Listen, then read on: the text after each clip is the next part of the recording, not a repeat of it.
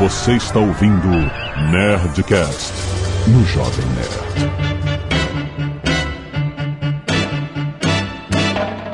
Landa, landa, landa, nerds! Aqui é Alexandre Antônio, o Jovem Nerd, e hoje eu não faço ideia do que, que a gente vai falar.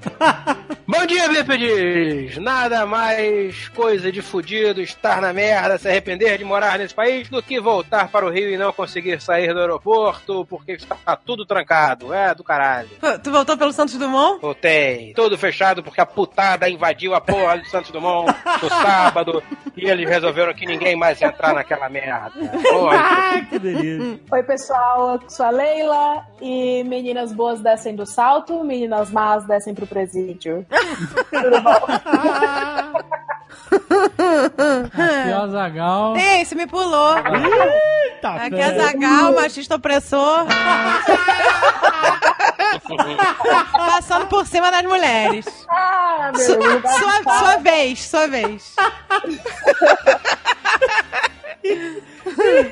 Aqui é Azagal, machista opressor.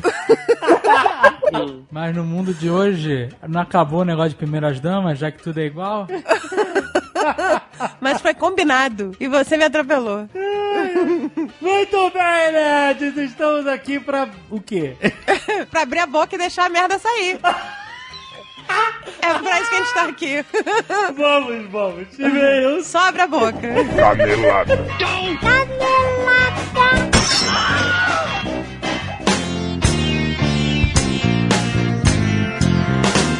Muito bem, Malfátio, vamos para mais uma semana de e-mails e caneladas do Nerdcast. Vamos atendendo a Ah. trilhões de pedidos. Não aguento ser mais parado na rua, gente, pelo amor de Deus. Ah, Essa Eu tô- vida tá triste. sufocado. Triste, triste, triste. Eu estou me sentindo sufocado. Eu estou me sentindo muito atarefado aqui, demais. Olha, se eu soubesse que eu ia ter que lidar com todo esse assédio, eu não tinha Está aceito. cansando, está cansando. A gente não vai pro norte comer briskets defumados em Austin, Texas. Né? Nem ver o Steven Spielberg e o Ecto One misturado com o DeLorean, essas coisas. Nós não vamos ver. Mas nós estamos aqui fazendo o quê? Estamos aqui, sabe o quê? Estamos aqui conquistando os ouvintes do Nerdcast, que é o mais importante. Exato. Enquanto eles estão lá ganhando dinheiro pra pagar nós. Exato, por favor, ganhei muito dinheiro. Pra... Exatamente. Mas viu, Mal, parece que, exatamente por falar em ganhar dinheirinho, nossos queridos empregadores, Jovem Nerd e Azagal, mandaram os spots da semana, porque nós temos os parceiros do Jovem Nerd também, que estão aqui dando seu recado no Nerdcast. Então acho que vamos ceder um espacinho pra esses dois. Começando agora, estão começando agora. Vai aí, gente, não abusem. falem, falem um pouco aí vocês, meninos. Mostrem, digam a que vieram. Sim, estamos aqui intervindo, Azagal, para falar do livro A Forma da Água! Ó! De Guilherme Del Toro e Daniel Kraus, cara. Lançamento do livro no Brasil pela editora Intrínseca, cara. O filme, você sabe, foi vencedor do Oscar de melhor filme. Guilherme Del Toro ganhou de melhor diretor, cara. Incrível, incrível. Mas olha só, importante frisar: este livro não é um ipsis literis do filme. Hum. Vou te explicar por quê. O Guilherme Del Toro e o Daniel Kraus são brothers, são amigos, né? Sim. E o Kraus sempre mencionou uma história que ele tinha na cabeça, desde jovem, sobre uma criatura marinha trancafiada num laboratório e uma zeladora que ajudava ela. E o Del Toro se apaixonou pelo enredo e falou: pô, eu vou fazer um filme disso. E aí aos poucos a coisa foi surgindo, mas cada um seguiu o seu caminho. Então o que acontece? O Guilherme Del Toro fez um filme com a sua interpretação e o Daniel Kraus escreveu o livro com a interpretação dele. Cada um teve um olhar diferente. Então, por isso que o livro e o filme, eles essencialmente é a mesma história, mas eles são bem diferentes, bem distintos um do outro. Irado. O que é muito maneiro porque sempre dá vontade de ler. Quando você gosta de uma coisa, de um filme, dá vontade de ler o livro e vice-versa. Você quer descobrir as diferenças, o como você pode se aprofundar mais naquele universo. Por exemplo, o personagem, o Richard Strickland, que no filme é mais um vilão da trama, no livro ele funciona mais como um terceiro personagem central e não um antagonista, entendeu? Só pra você se situar das diferenças de narrativa que existem do livro pro filme. Cara, muito maneiro. Além de dar mais voz ao Strickland, o livro também consegue explorar melhor os personagens secundários, como Gil, Zelda, Lane. Porra. É incrível, incrível. Já está disponível nas livrarias. Olha aí, editora intrínseca, muito bom. Lembrando que Guilherme Del Toro e Daniel Krauss já trabalharam juntos em outro grande sucesso, Os Caçadores de Trolls, também publicado pela Intrínseca. E vamos lembrar que a Amazon está com um cupom valendo até o final do mês. Se você for lá e digitar o cupom AGUA20, você ganha um desconto de 20%, rapaz. Então, se você amou o filme, compre o livro A Forma da Água para você explorar a história de uma forma diferente. Muito bom link aí do post. E vamos lembrar que hoje é a terceira sexta-feira do mês, o que significa nós temos Nerdcast Speak English! Olha aí! Olha, trazido a nós pela parceria do Jovem Nerd com o WhatsApp, cara, você sabe, a escola líder no segmento de ensino de inglês para adultos, curso de duração de 18 meses, com uma pegada de empreendedorismo, finanças, gestão, oratória, é inglês prático para você aprender a fazer uma reunião em inglês, fazer um call, escrever e-mails de trabalho, cara, é muito maneiro, material didático exclusivo gravado nos Estados Unidos com nativos da língua inglesa, empreendedores do Vale do Silício, muito maneiro. E hoje, Azagal, no Nerdcast Speak English, a gente vai falar sobre algumas traduções de títulos de filmes e séries que perdem completamente o sentido da obra em português. Normalmente porque o cara inventa algum título maluco e aí você perde a essência do que aquele título queria dizer em inglês. Se você não entender inglês, você não vai entender a essência original da obra de arte. Muito, muito maneiro. Outras coisas, traduções erradas de legendas, cara. A gente fica, sabe, usando a legenda como muleta e de repente a legenda. E a legenda ela tem mesmo que às vezes resumir o que o cara tá falando para passar mais a ideia, mas às vezes a legenda simplesmente passa uma ideia totalmente errada do que tá sendo dito. E se você não estiver entendendo a língua original, você vai perder aquele significado. Cara, muito, muito bom o papo, cara. Já está publicado na sua timeline, é só você baixar o Nerdcast Speak English número 2 e vá conhecer o WhatsApp.com se você já decidiu que vai aprender inglês ou aperfeiçoar o seu inglês em 2018. Essa é a hora, clica lá pra você se inscrever. Muito bom, escuta o Nerdcast, rapaz! E Malfátio, eu tenho aqui um negócio para falar para você agora que ninguém nos ouça baixinho aqui, Malfátio. Ah, só pode ser uma coisa. Se estamos falando baixinho assim, só pode ser Só uma pode ser uma coisa. A gente guardou pra nós o recado da Nerd Store. Sim. Isso. Porque a Nerd Store adora quando nós vimos aqui e fazemos as promoções que Jovem Nerd Azagal jamais autorizaria. é. Pra gente passar tudo. A gente deixa tudo acontecer e sabe o que, que está acontecendo exatamente nesse momento agora, no momento do lançamento desse Nerdcast hoje, dia 16 de março de 2018, para quem está ouvindo na timeline correta do tempo. Você sabe o que, que está acontecendo nesse momento, mais precisamente desde o dia 14, Malfátio? O que? A Semana do Consumidor na Nerd Store! Olha aí que beleza, gente. Exatamente. A Semana do Consumidor está acontecendo na Nerd Store desde o dia 14, vai até o dia 18 de março. Ela foi criada para marcar o Dia Mundial do Consumidor, que é no dia 15 de março. E essa data foi criada para proteger e lembrar sempre dos direitos do consumidor. Não só entre as pessoas que consomem, as pessoas que compram, mas também entre as empresas, as lojas que se lembrem do seu compromisso, que é respeitar todas as leis que protegem nós, os consumidores. Certinho. E a Nerd Store, ela não busca só lembrar essa data, não, mas também comemorar com todo mundo, comemorar com todos os nerds que confiam na qualidade do trabalho da maior loja nerd do Brasil. Então, para celebrar, estamos aqui realizando algo fenomenal. Isso, pra comemorar 10% de desconto em todos os pagamentos realizados no boleto em produtos exclusivos, viu? Exatamente. Em todas as camisetas, incluindo os lançamentos Spartan School. Olha incluindo os lançamentos. Incluindo os lançamentos no Lopes Spartan School, Over the Top, Cavaleiros que dizem Ni e também as camisetas que voltam no replay. Olha aí, todas as camisetas. Vai ter o descontinho em todas as. Caraca, quer dizer que todas as camisetas cujas estampas são exclusivas da Nerd Store têm 10%. Exato, e os livros com selo Nerd Books também. Ozob, Protocolo Blue Hand, Zumbis e Huff Gunner Volume 2. E também os quadros almofadas que tem as estampas, as melhores estampas exclusivas da Nerd Store. Tudo isso está nessa promoção de 10% de desconto. Não se esqueça, para pagamentos realizados no boleto bancário. Então, para aproveitar tudo isso, se eu fosse você, corre que tem ainda dois dias aí pela frente. É só você entrar, é claro, em nerdstore.com.br, a maior loja nerd do Brasil. Zil, zil, zil.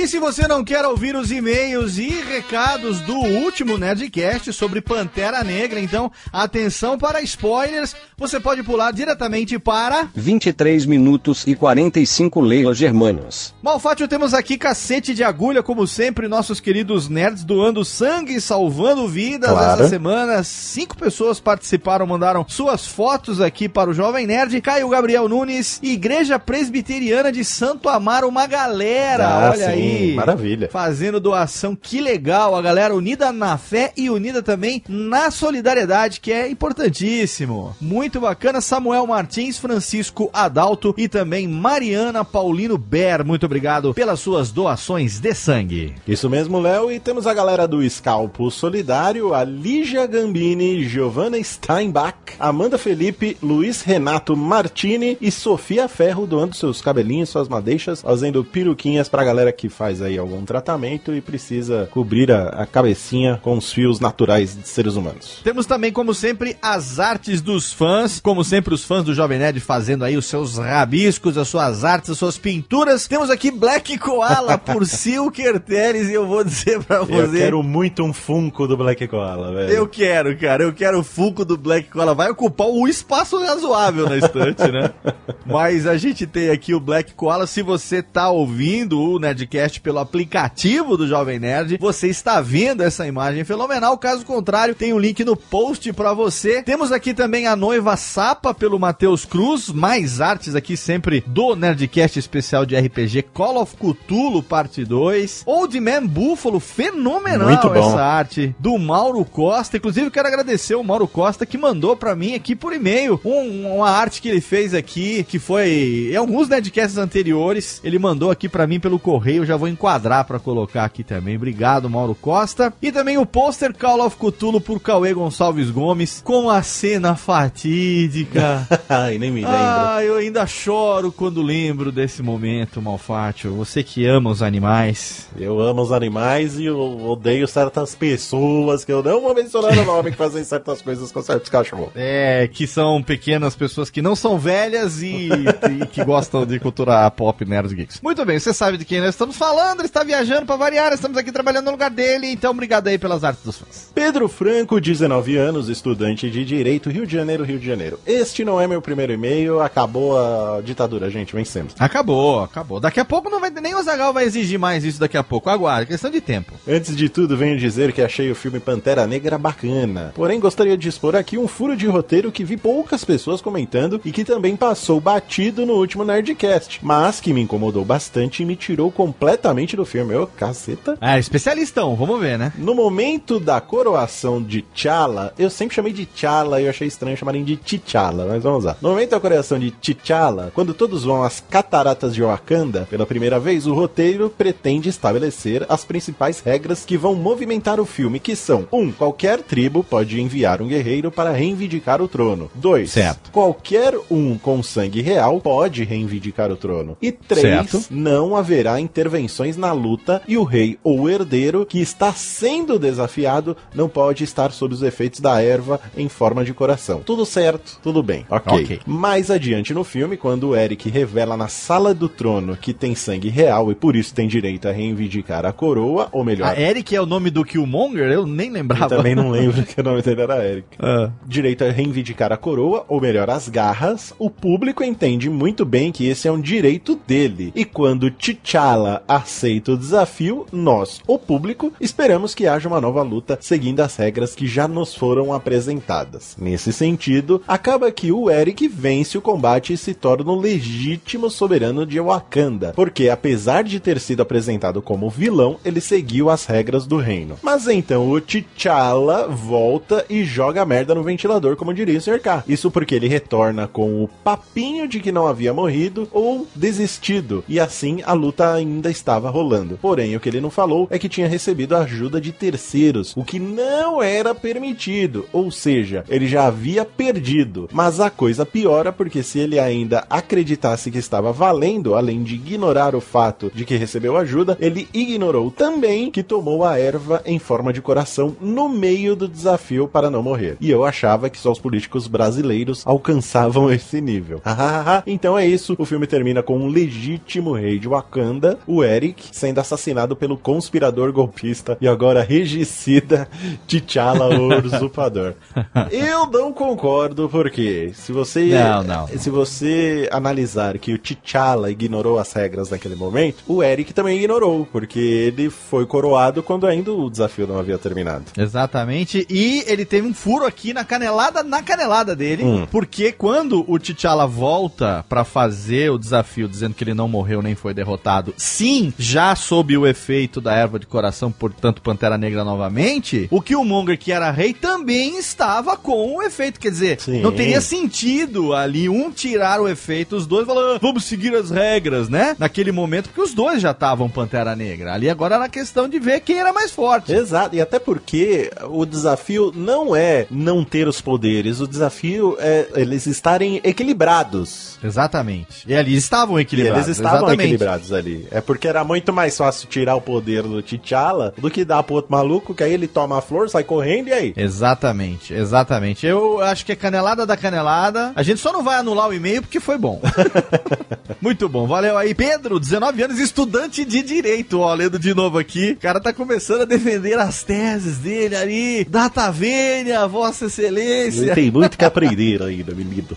Muito bem, será um belo advogado no futuro. Advogado, grandes merdas que você é advogado. Isso, aí, isso é referência que não sabe. Bom, eu não vou falar referência porque quem não sabe não conhece a referência realmente, não é? Carolina Medeiros, 30 anos, florista, Rio de Janeiro. Olha aí que legal, lambda, lambda, lambda nerds. Esse não é meu primeiro e-mail. Sou ouvinte há muitos anos, inclusive para dar uma carteirada de fã velha paia. Eu tenho orgulho de dizer que fui usuária lambda da afinada Sky Nerd. Todos fomos, querida Carolina. É, mas você sabe que só uma pessoa foi o primeiro, né, Léo? É, só um foi o primeiro e esse primeiro foi Malfat. Exato. Ele foi o Mal Roboto. Na época ainda, ainda atendia pela alcunha de Mal Roboto. Não, eu nem trabalhava. Eu comecei. Ah, não trabalhava? Não, não, é mesmo, trabalhando. foi no período anterior aí, exatamente. Olha aí. Aí, chupa, haters. Olha aí, chupa haters, muito bem. Todo mundo quer, mas só um consegue, não é? Muito bem. Entrando no assunto do Nerdcast 610, Pantera Negra, o que eu gostaria de apontar nem chega a ser uma canelada, é mais um complemento ao que foi dito sobre o roteiro. O Rex comentou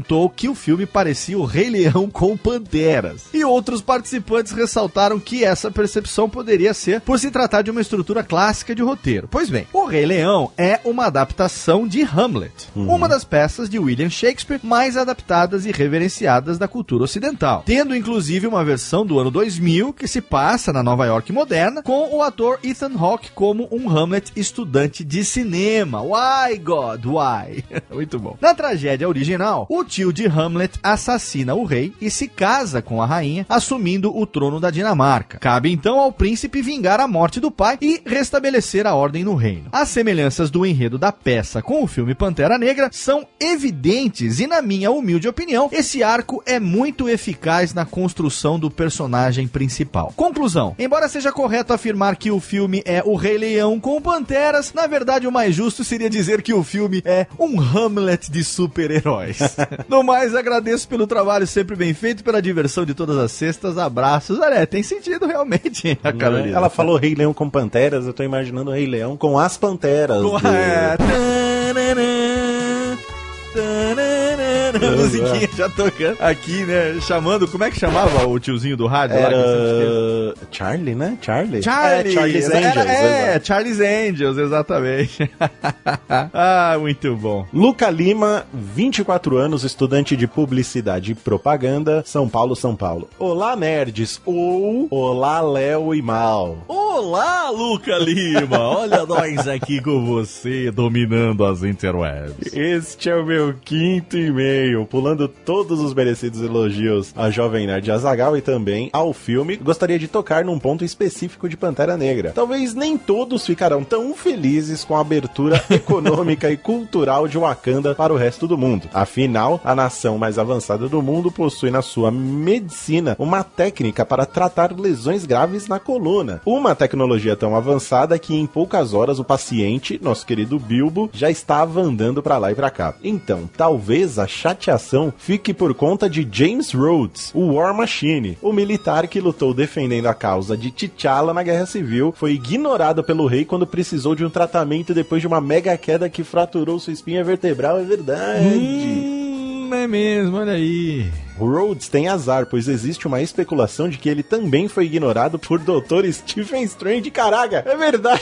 Puta merda. Olha aí, cara, que que é isso? Mano, em uma cena do filme do Feiticeiro Supremo são oferecidos ao doutor vários casos para cirurgia que o Benedito recusa. Ah, é verdade. Tem uma radiografia lá que aparece que é do Rhodes e ele fala: Não, não vou fazer nada. Apesar de tudo, Máquina de Combate já parece ter superado o tratamento, visto que já foram mostradas cenas dele no trailer de Vingadores 3. Resta saber se vai rolar um ressentimento. Abraços, continue com o ótimo trabalho. É verdade, esqueceram o Road totalmente. Olha né? aí, como que fica? E será que é porque ele confiava que talvez o Tony Stark, que é o amiguinho dele desde sempre, Fosse fazer. né? Ou o Tony né? assumiu pra si a responsabilidade de curar o cara, porque tem razão, né? Uhum. Tanto o Strange antes do acidente, quando ele ainda era um cirurgião fodão, como a, a tecnologia de Wakanda poderiam ter curado o Rhodes assim, num estalar de dedo, né, cara? É, deve ter ficado pra cenas deletadas ele sendo É, então. Não, mas eu acho que ali ele começou o tratamento antes disso tudo, né? Porque pela cronologia do Marvel Cinematic Universe, esse filme agora do Pantera Negra, ele se posiciona antes do Thor Ragnarok, né? Depois da Guerra Civil e antes do Thor Ragnarok. E o final dele no Guerra Civil é ele dando abrigo pro Capitão América, que não aparece nesse filme em momento nenhum, Uhum. colocando o Soldado Invernal na criogenia, coisa que a gente só fica sabendo que acontece na- nas cenas pós-créditos, o que, que tá acontecendo com ele. Então, eu acho que a pressa de curar o Rhodes foi anterior ao egoísmo do T'Challa, não sei. Não deve ter nem ficado sabendo. Acho que nem ficou sabendo, ele tava ali falando, né? Terminou a Guerra Civil, falando, ah, eles vão vir me pegar, que venham, né? Aí mostra toda aquela coisa. É, mas tem sentido, viu? Acho que até no cinema e nos super-heróis existe aí esse preconceito.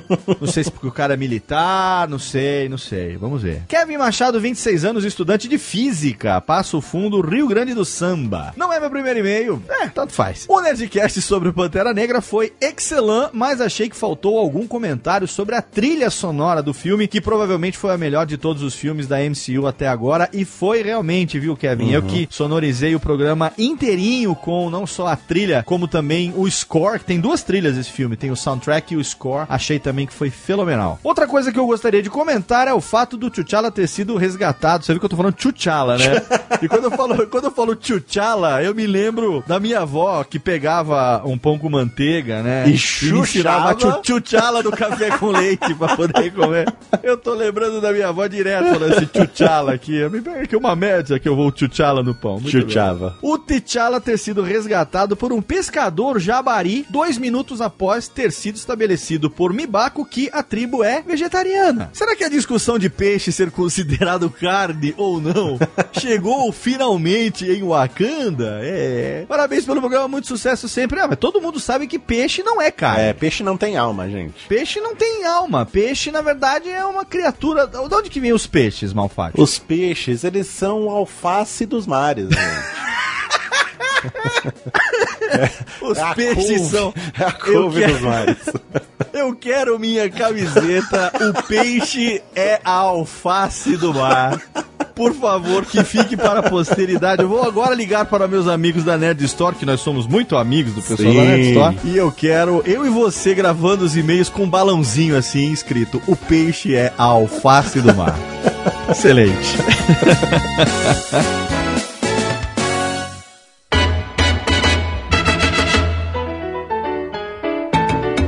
Posso contar pra vocês um pequeno prazer assim de culpa que eu cometi essa semana? Na verdade, essa semana não, sexta-feira da Hum. semana passada. Guilty pleasure. Vai, vai lá, vai lá. Se, se abre, se solta.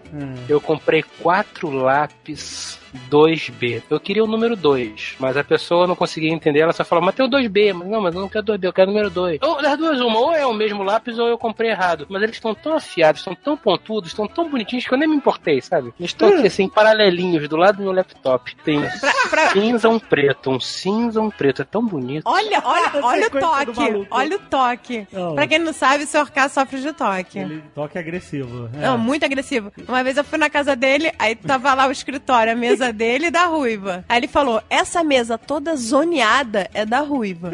Zoneada era tipo assim, um papelzinho amassado no canto. A mesa tava normal. Ele, essa aqui é minha. Aí tava lá, lápis cinza preto, cinza preto. Tudo, sabe? Não, do jeito que ele é, ele nunca vai usar os lápis, que ele não vai usar em, em tirar as pontas Não, eu vou usar dois. tá? afiadíssimas. Eu vou usar dois, um preto e um cinza, pra que fiquem dois usados e dois inteiros, entendeu? É isso aí. Eu vou usar primeiro esse preto aqui. Eu gosto de começar do lado direito pra esquerda. Vou usar esse aqui. A primeira pontada que ele der num lápis, ele vai ter que dar em todos os outros pra ficarem de tamanho iguais. Não, dois eu vou esconder. dois eu vou esconder, eles não existem. Eles não existem, eles não estão sendo vistos, eles não, não precisam ser apontados. Aham. Eu precisava pegar um pouco dessa doença de organização, que eu sou bem desorganizada. Essa doença de organização.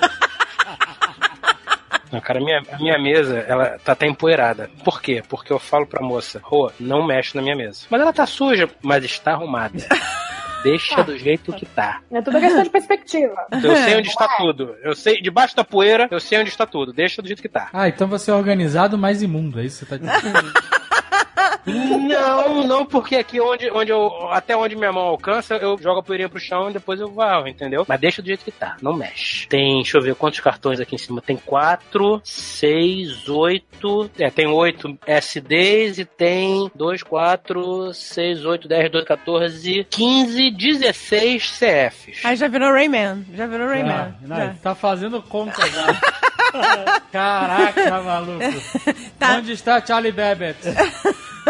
Tá, tá nível avançado já, gente. Você reparou É, que tudo é é pra, é pra par. ligar pro manicômio já. Número par. Se botar um a mais aí nessa sequência, ele fica maluco. Ele vai comprar outro cartão. E no Japão tem que ser tudo ímpar. Número par é merda. Dá Por merda. quê? Como assim? Eles gostam tudo de ímpar. Quadro tem que ser três, não pode ser dois. Ah, é? É, Tem negócio desse com tatuagem também? Tem que ser sempre ímpar? sei lá. Sim, Mas não, não, sempre gente. três.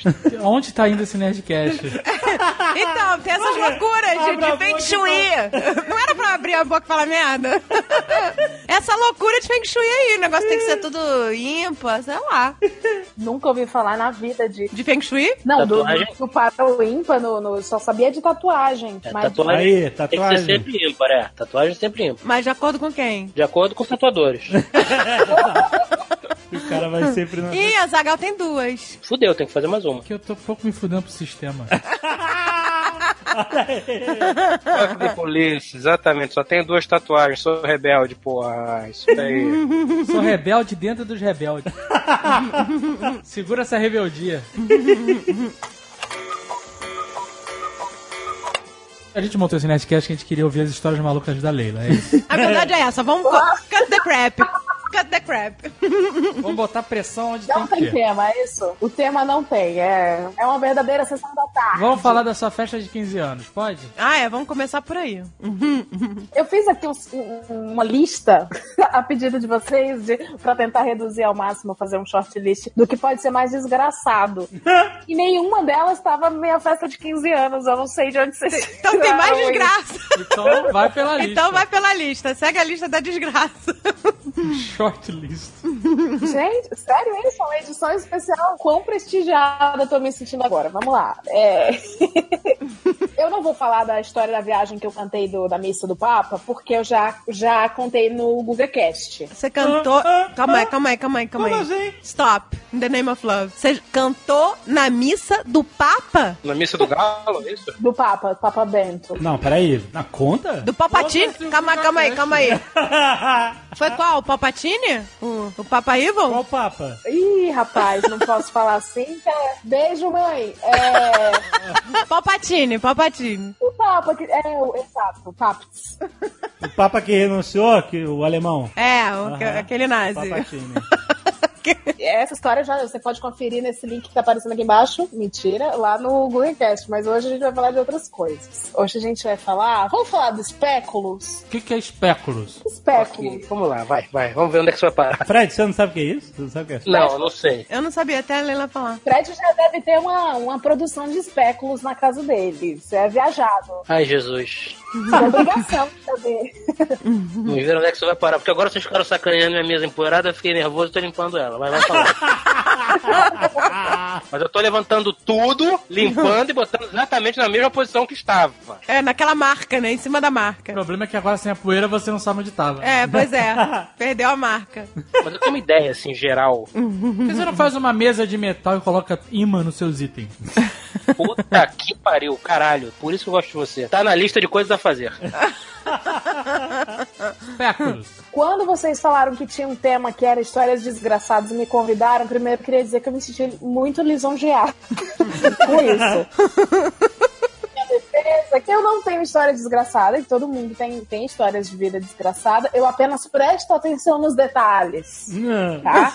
Posto isso, vamos lá. Espéculos. Antes de chegar no espéculos, vou falar da minha primeira viagem aos Estados Unidos. Tenho alguma historinha de imigração pra contar. É, Então, a primeira vez que eu fui, eu não falava inglês, não que eu fale agora perfeitamente, mas eu falava zero. E o meu marido tinha ido na frente, ele foi fazer um curso lá de uma semana, anotou tudo no papelzinho do que, que eu ia passar, né, no aeroporto, aquelas caipiras, né? Você, É. vai, você vai passar não, ele botou as perguntas e as respostas do lado, é isso? toda, toda a listinha do que, que eu tinha que falar pra quem. É, vão te tratar mal aqui, aí mais ali na frente vão te tratar pior, e essas coisas.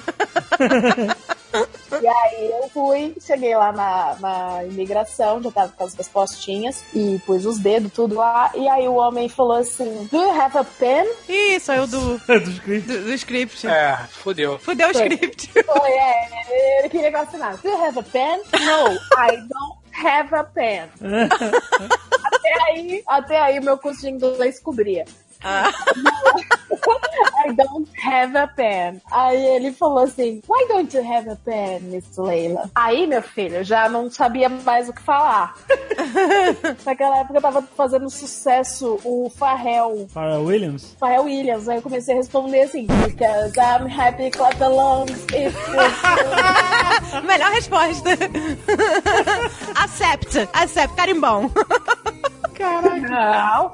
Aí eu cantei olhando pra ele até essa parte, porque, como vocês sabem, eu não falava inglês, então eu sabia até o clap along dizer fio fio. É, parei de cantar e ficou olhando pra mim, muito sério. E aí foram cinco segundos de quase morte. E aí ele me liberou. Não, aí eu falei, mentira, eu falei, tô brincando, tô brincando. Eu falei, just kidding, que eu já tinha visto no, na Netflix. Mas o espéculos é outra coisa. Não tem a ver com a imigração, tem a ver com a segurança. Foi agora em outubro. Eu tava voltando dos Estados Unidos, muito viajada que sou. E aí eu No. descobri um, um- nossa, que selo babaca. Um, um creme de biscoito, uma manteiga de biscoito que chama espéculos. Gente, eu preciso provar É isso. muito bom, cara. Eu É preciso provar. É, uma maravilha. É, é tipo doce de leite de, De de. Minas Gerais deles. É, mas é tipo Hum. uma pasta de cookie, é isso. Eu acho que nenhum doce supera doce de leite. É, doce de leite é realmente espetacular, mas aqui é diferente, não é? É, o gosto não é parecido, é só que é uma pasta. Que é nego... isso. Americano vem com aqueles caramelos dele. Não, bullshit.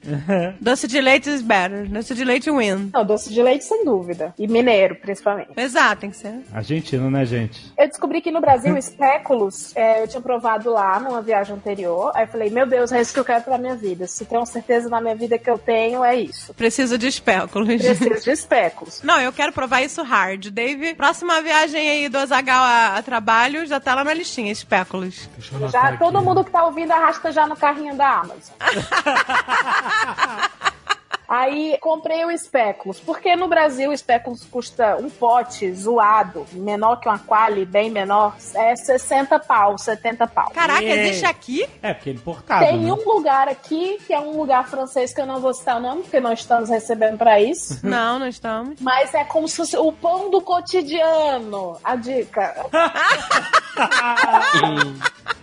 Aí, no pão do cotidiano, o espéculos é absurdamente caro, é quase 80 pila, muito pequenininho. E lá nos Estados Unidos, no Trader Joe's, vou falar, no Trader Joe's vende por 5 dólares. É ridículo. Um potão. Botãozão de vidro. Uhum. Aí eu tinha comido um pouquinho de espéculos aqui com as amigas em São Paulo, e elas são muito amigas, e elas fizeram aniversário no mesmo mês. Eu falei assim: vou levar pra mim e vou levar pras meninas, que elas piraram nisso, elas merecem. Então eu peguei, fiz um grande carregamento de espéculos. seis vidros, cinco, talvez. Vidros grandes. É aquela padrão do brasileiro, né? Não traz uma parada. Não, só. nunca. Que é o caminhão da ajuda humanitária, entendeu? Tem que receber. Aí eu peguei, guardei tudo. Tô voltando pro Brasil e eu não queria guardar esses vidros de espéculos na mala, porque como era de vidro, os carinha na infraérea ia jogar, ia quebrar tudo, pus tudo na mochila e eu fui passar pela segurança. São, é, lembrando que é uma pasta e pra mim a pasta é sólido, né? Pois é. Chegando na segurança, vou dar até uma dica pra você que tá assistindo agora e que você não quer ser visto como um bandido. A minha dica de beleza é seja otário, seja chato pra caralho, seja muito deslumbrado com o sonho americano. Eles têm muita preguiça disso. E é o que eu faço e dá sempre certo. Ixi, se isso aqui cai na inteligência, já era. Bom, já foi. Um beijo. Um beijo. Show, show. Show, show. Show, show. Só. Só. Então é isso. Eu tava na fila, aquela fila que eh, você põe a sua mochila de um lado e você entra na fila gigante pra levantar os braços pra te tratarem como um bandido depois de você ter gastado todo o seu salário lá. Eu olhei pra menina da segurança e comecei o meu truque, né? Falei assim: Nossa, essa foi minha primeira viagem. Gastando, né? O inglês todo assim. Eu estou muito feliz. Foram 30 dias incríveis.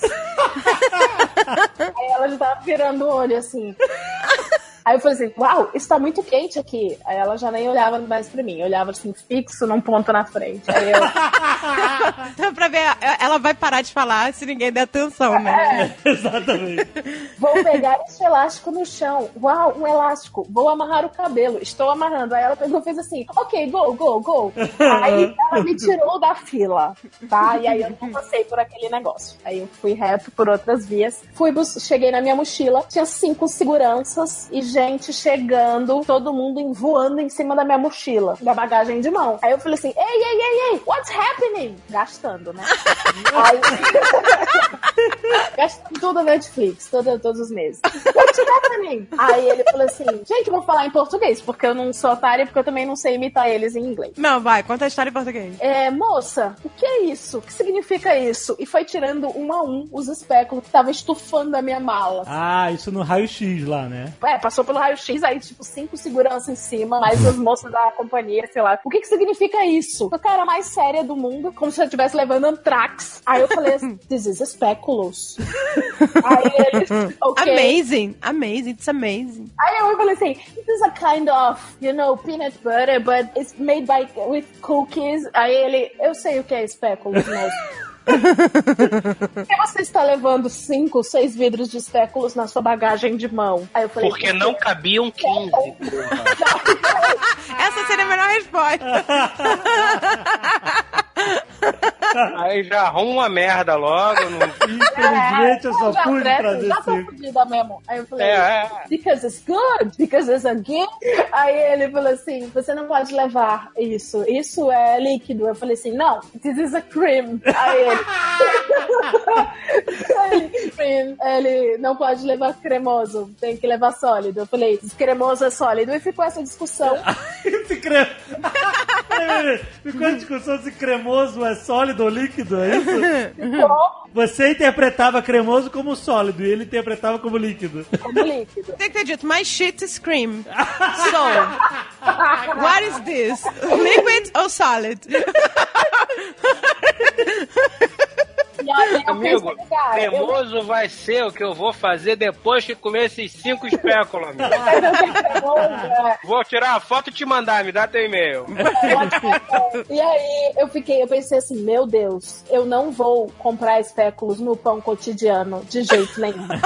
Aí eu falei, isso, isso aí eu demorei pra achar. Aí ele falou assim: você tem que jogar isso fora, é naquela lixeira ali. Aí eu falei assim: não, não, não. Aí eu gastei a frase que eu sempre quis usar na minha vida naquele país, que é I know my rights. Olha, aí, Olha aí só! sim. Essa é a melhor frase. Muito bom. I, I know my rights. Mas você passou perto de fazer a visita ali naquela Bahia ali, perto de Cuba ali, tipo, começa com G e termina com O, e o, e o meio é Antano, sabe? Passou perto, É, passou perto de ficar uns meses a mais nos Estados Unidos. que tem espéculos. Ah, não. Aí, Eu não sei se em Guantánamo tem, mas tudo bem.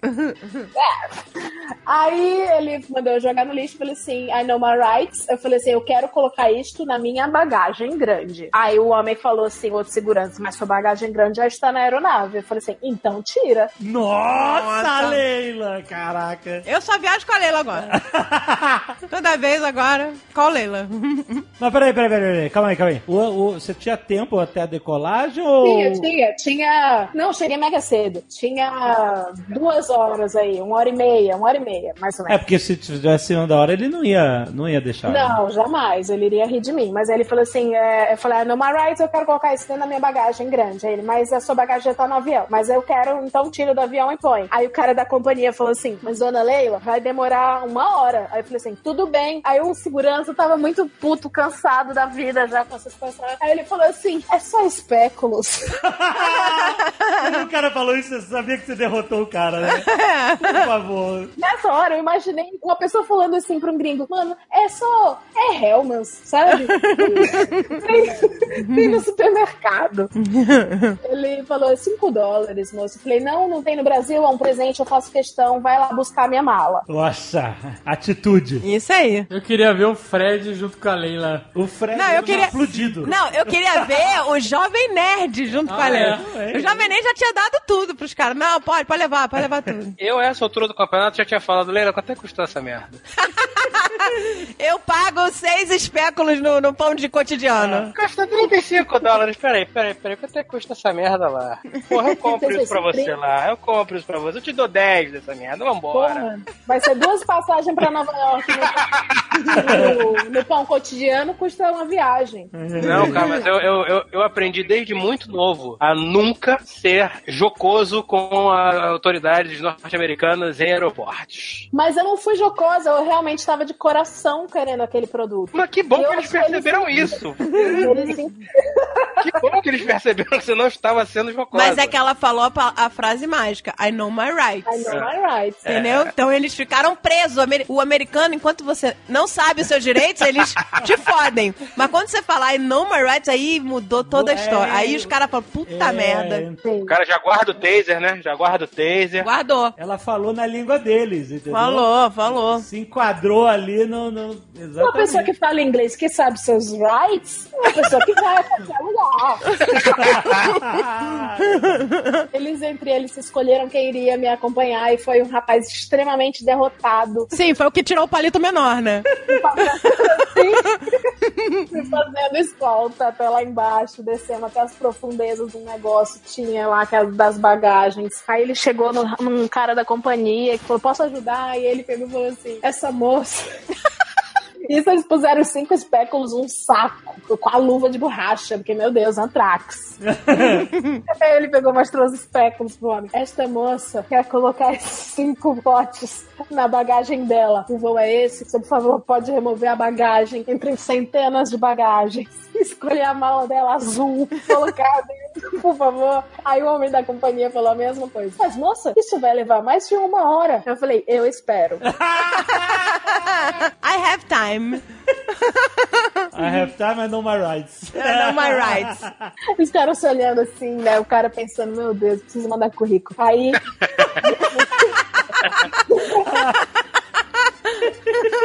o rapaz da companhia, ele. Eu tenho certeza que ele não foi ver as malas. Ele entrou lá dentro. Demorou 30 segundos. Aí ele voltou e falou assim: Já sei, por que você não despacha a sua mala de mão e já vai com todas essas coisas dentro? Então não precisa buscar nada na aeronave. O cara foi Eu sagaz. despacho. O cara foi Foi sagaz. Foi. Aí eu falei, how much? Aí ele falou, 100. Aí eu falei assim, no way.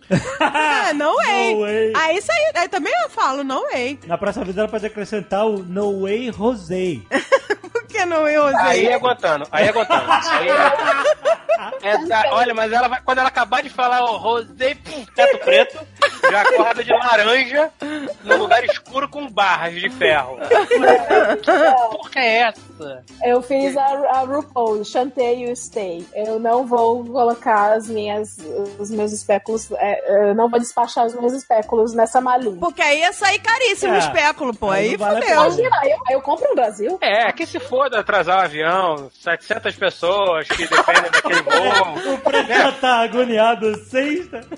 pegar toda a linha de voos pela próxima semana, porque voo saiu atrasado, e é o efeito cascata, as reuniões perdidas, os caralho todo. Parar a economia. O que que é? Parou a economia mundial, a bolsa caiu nessa semana. Por causa de uma mala de Cinco espéculos, quase cinco espéculos. efeito dominó, é, cara. Não, daí ele falou os 100, eu falei no way. Aí eles ficaram se olhando assim. Não, ei, cara, eu também não pagava. Aí o cara da companhia falou assim: minha cortesia pra você. Olha só. Aí sim. Baixo pra você. Eu não precisa pagar. Eu, eu te dou. Aí eu Some da minha frente, pelo amor de Deus. Obrigada mesmo, que legal esse moço. Aí ele pegou a minha mala, abriu, foi colo- repondo os espéculos um a um, o outro da, da segurança chega, tava um brilho no olhar. Aí o zíper quebrou. Ah! Nossa. Aí eu comecei a chorar. Aí... Aí ele falou assim: Você não quer então levar de mão e jogar fora? Eu, não, eu quero levar. Aí ele falou assim: Ok, vai ali, compra um cadeado. Eu dou um jeito no zíper aqui, eu costuro, eu dou um jeito pra você. Aí eu fui comprar cadeado, não tinha cadeado. Aí eu voltei chorando de novo. Tô resumindo esse final, porque o final é meio bom. Mas vem cá, você tava chorando sentida mesmo ou você tava representando? real oficial, eu estava mais desgastada que eles. Porque se eu saísse perdendo nessa história, eu, eu, eu perderia meus cinco potes, né? Ah, eu também, com doce eu choro, gente. choro mesmo, choro, choro da alma, do fundo da alma. Aí foi isso. Daí ele, ele se compadeceu e foi lá dentro, trouxe um lacre. li- literalmente ele lacrou.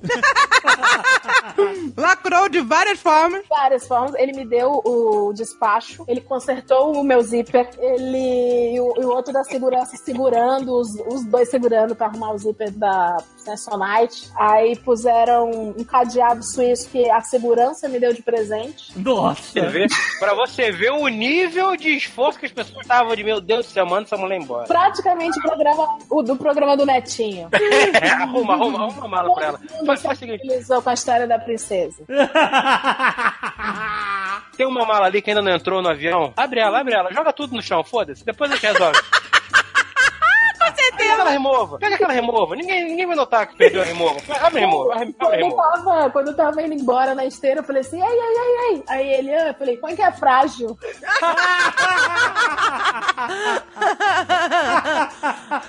ele pôs três adesivos, frágil, frágil. Você deu sorte do cara não pisar em cima.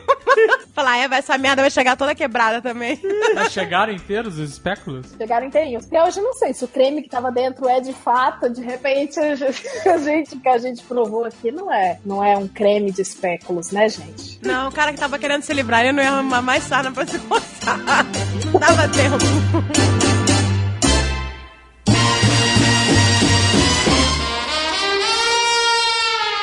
Vai, próxima desgracença. hein? Próxima desgraceira. Parece o padre no confessionário, Qual é a né? sua desgracença? Qual é a sua desgraceira? Vou falar uma coisa que criança não tá acostumada a ver. Eu tive um chefe que se masturbava publicamente. Meu Deus do céu! Eu sei que você é criança que tá ouvindo nunca teve um chefe. Aquelas. Deus do céu. Você nunca teve. Olha o quão louca essa. Não, a criança não quer ter mais, né? Mas, não, então, eu tive um chefe que se masturbava publicamente. Ponto. Segura essa ideia. Você que é criança nunca teve um chefe. Agradeço a Deus por isso. Então, então, eu entrei, eu tava na fase da minha vida que eu tava muito difícil a viver. E aí eu estava aceitando qualquer emprego. Todos, todos tivemos essa fase. É, é, Só pra entender, aonde era esse emprego? Porque às vezes a masturbação fazia parte do job do cara, não sei. Fazia, não fazia. É, se o cara fosse, sei lá, né? Uma empresa de, de esperma, de banco de esperma. Era uma clínica. Era uma clínica de, de doação de esperma. Não, mas aí era o patrão, o chefe que doava todo. Tudo. Às vezes o cara queria fazer um controle de qualidade dele. Eu não tô falando de um gerente, eu estou falando do presidente da empresa. Mas era uma agência que você trabalhava? É, eu não vou. Todas as histórias que eu, desgraçadas que eu vou contar aqui hoje, eu não vou falar o nome de ninguém, o nome de empresa nenhuma. Tem pão na história, não? Eu um cotidiano. Eu vou falar, chamar essa empresa de past, que ela está no passado. Certo. tá. A cara do Jovem Nerd de desespero tá impagável. Não, ele tá com medo do. do- Eu quero ver que Tá roendo as unhas. Ah, mas olha só, essas coisas são reais, gente. Tem gente louca. Claro que sim. Imagina, eu, tô, eu ganhei um especial no Jovem Nerd, eu vou aproveitar esse momento. Botar todos os podres pra fora. Já que o chefe fazia isso, né? Botava os podres pra fora. É, pois é. O que, que é isso pra quem tá. Aí eu, eu aceitei esse emprego. Lembrando que esse emprego. Ai, meu Deus do céu! Segura aí, audiência. Vou falando qualquer coisa. Porque O que houve? O que aconteceu? tem um Kinder Ovo nessa história, gente. Tem um Kinder Ovo maravilhoso que, que de longe é melhor do que ele se masturbando. Meu Deus do céu. Peraí, Leila, calma, organiza Calma, aí. calma aí, Leila, estamos confusos. Você tava desesperado e aceitou esse emprego. Então quer dizer que o chefe já se masturbou na entrevista Não, de não, emprego? Não, Caralho! Olha como vai nascendo as coisas. Eu tava desesperada pro emprego e eu tinha sido demitida no Natal e eu não, como todo jovem, não guarda gordura financeira nenhuma, então precisava de qualquer coisa pra pagar o aluguel. Bem-vindo Então, ao clube. Demissão no Natal, estamos aí. Conheço bem a sensação. Então eu tava aí, né, contador pra pagar 13 terceiro, entrei nessa empresa, cuja entrevista, o homem, o entrevistador falou assim, da Pest, falou assim, Leila, olha só, nós temos o salário de benefício, que eu perguntei quais benefícios, aí falou assim, não tem vale transporte, não tem vale refeição, não tem plano de saúde, tudo no caso você tira do seu salário, que era muito pouco. Que era uma merda. Uma merda, o famoso salário a combinar, vamos combinar que é uma merda. Posto o salário a combinar, aceitei que eu era uma desgraçada, aí começamos. É, ela estava no momento desprovida de graça, tá certo. Desprovido. Aí essa agência é uma agência de, de publicidade, que não existe mais, devo dizer, tá? Que ela fechou, a Pest está no Graças. Graças a Deus. E essa agência, na minha primeira semana, eu tava na vibes paz e amor, porque eu tinha acabado de ser demitida, então eu não queria ser demitida de novo, então eu não vou me envolver em confusão. Só que eu vi os funcionários todos falando, se masturbou de novo, Que? batendo punheta, batendo punheta, se masturbando. Jesus. E aí eu achava que era uma expressão muito comum no meio publicitário de punhetar. O cara está punhetando, o cara está o quê? Enrolando, tá ganhando tempo. É, tava achando que era né, uma gíria da agência. E eu fiquei, não vou me meter, paz e amor, não, não, coisa de veterano, eu sou um novato, tenho que ser no- ficar novatando aqui. Aí teve o recesso do fim do ano, e aí na semana do Réveillon, que eu fui e me falaram assim, Leila, Leila, Leila, chega aqui na Copa, você vai ver, você vai ver, você vai ver. Eu falei, o que, gente? O fulano, vamos dar um nome pra ele? Vamos. O Francis. Francis. Porra. Pode, nome. O Francis está batendo punheta. Aí eu fui.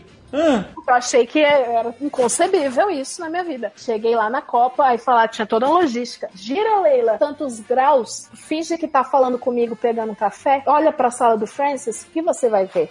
Mas a sala dele era, era aquela sala de vidro? De vidro, totalmente vidro, vidro, vidro. Caraca, então era um fetiche escroto. Sabe quem era assim? O Lucy Kay. Quem é assim? Luis C.K., pelo qual eu mantinha uma admiração. Pois é. Ele é da, da turma do Friends. Aí eu olhei e eu vi o Francis. mas peraí, mas só dava pra ver da Copa ou da Copa que dava pra ver de chavado, é isso? É isso? Qualquer um que passasse na frente da sala ia conseguir ver. Então. Exatamente. Mas ninguém queria passar por essa situação desgraçada de passar na frente da sala nesse momento, né? Sim, sim. E aí via lá da Copa mesmo. Via lá da Copa mesmo, porque afinal de contas é uma parada que não se perde no trabalho. Não, é né? uma parada aqui inacreditável. Eu falei, gente, isso tá acontecendo. Eu não quero Mas, chegar assim, perto, mas olha Só lá. pra, só pra criar um quadro mental pra todo mundo que tá ouvindo, ele ficava na mesa dele ou ele sentava na frente do, do vidro e a, Perfeitamente. Ele ficava, imagine o babão, ele ficava passando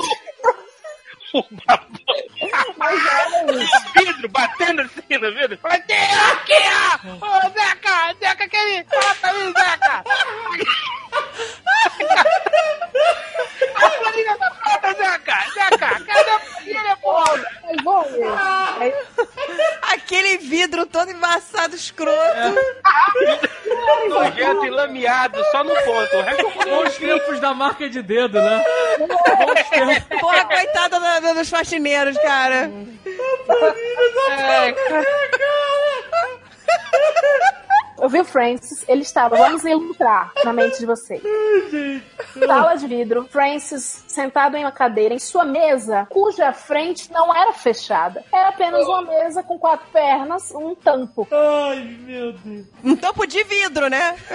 de vidro. As pernas de Francis estavam em 45 graus, Jesus dos olhos o azuis. zíper de Francis estava aberto e Francis estava fazendo tudo olhando para o seu grande iMac. Jesus do céu, Ah, gente. Tinha um iMac na história, pelo menos. E aí eu fiquei, meu Deus. Assim, gente, já estamos rindo e tudo, mas isso eu queria de- é, reforçar a todos que assim que vocês souberem de casos de assédio ou esse tipo de exposição de atentado ao pudor, por favor, procurem autoridades, tá? Isso não é correto, longe de ser. Gente, isso é um absurdo, é surreal. É surreal. Eu era uma pessoa desgraçada e sem formação na época, então eu meio que só assustei e eu achei bizarro que 70 funcionários não fizeram nada. Mas façam, tá? A verdade é que todo mundo que tava lá se- aceitando o salário de merda sem nenhum benefício tava no mesmo barco. Fudeu, não posso largar isso aqui sem ter outra coisa. Exatamente, todo mundo provavelmente na mesma situação. Mas é isso. Daí eu vi o Francis fazendo isso, e aí eu todo dia ia pegar água, né? Passei a perceber que ele fazia isso ao menos três vezes ao dia, quatro. Puta que pariu. Era um exercício, era uma.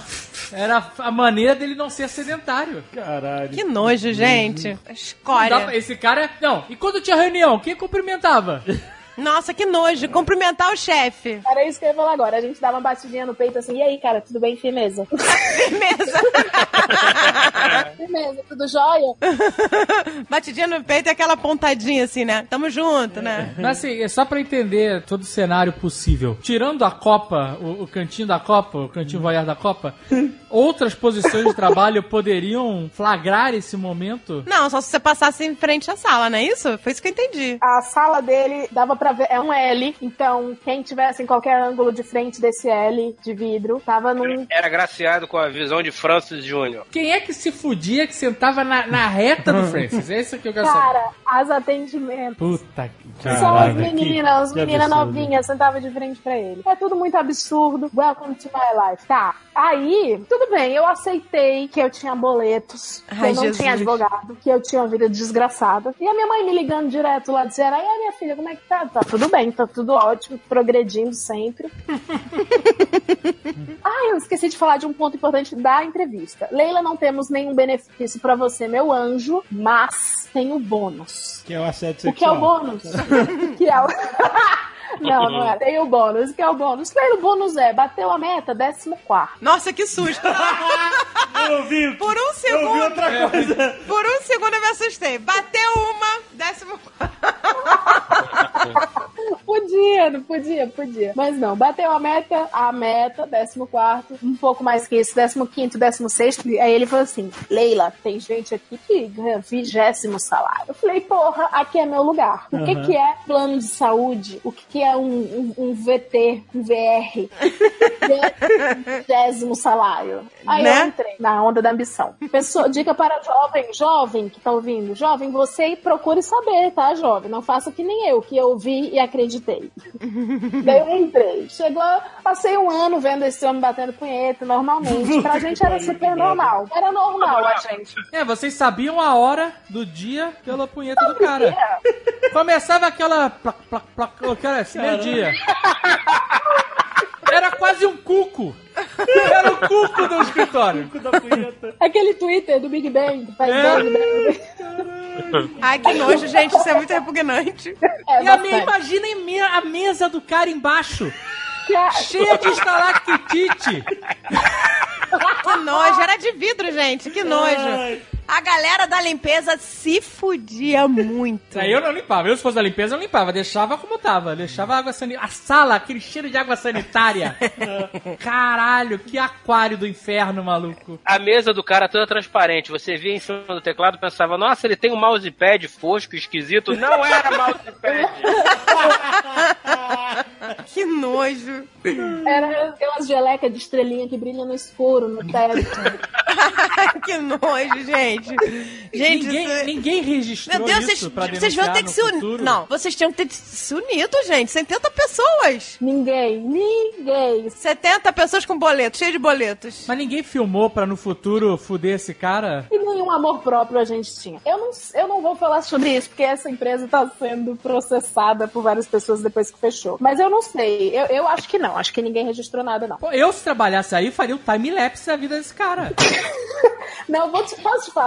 Posso te falar? Tinham quatro sócios. Extremamente escroto, três deles. Extremamente mal E ele era gente boa.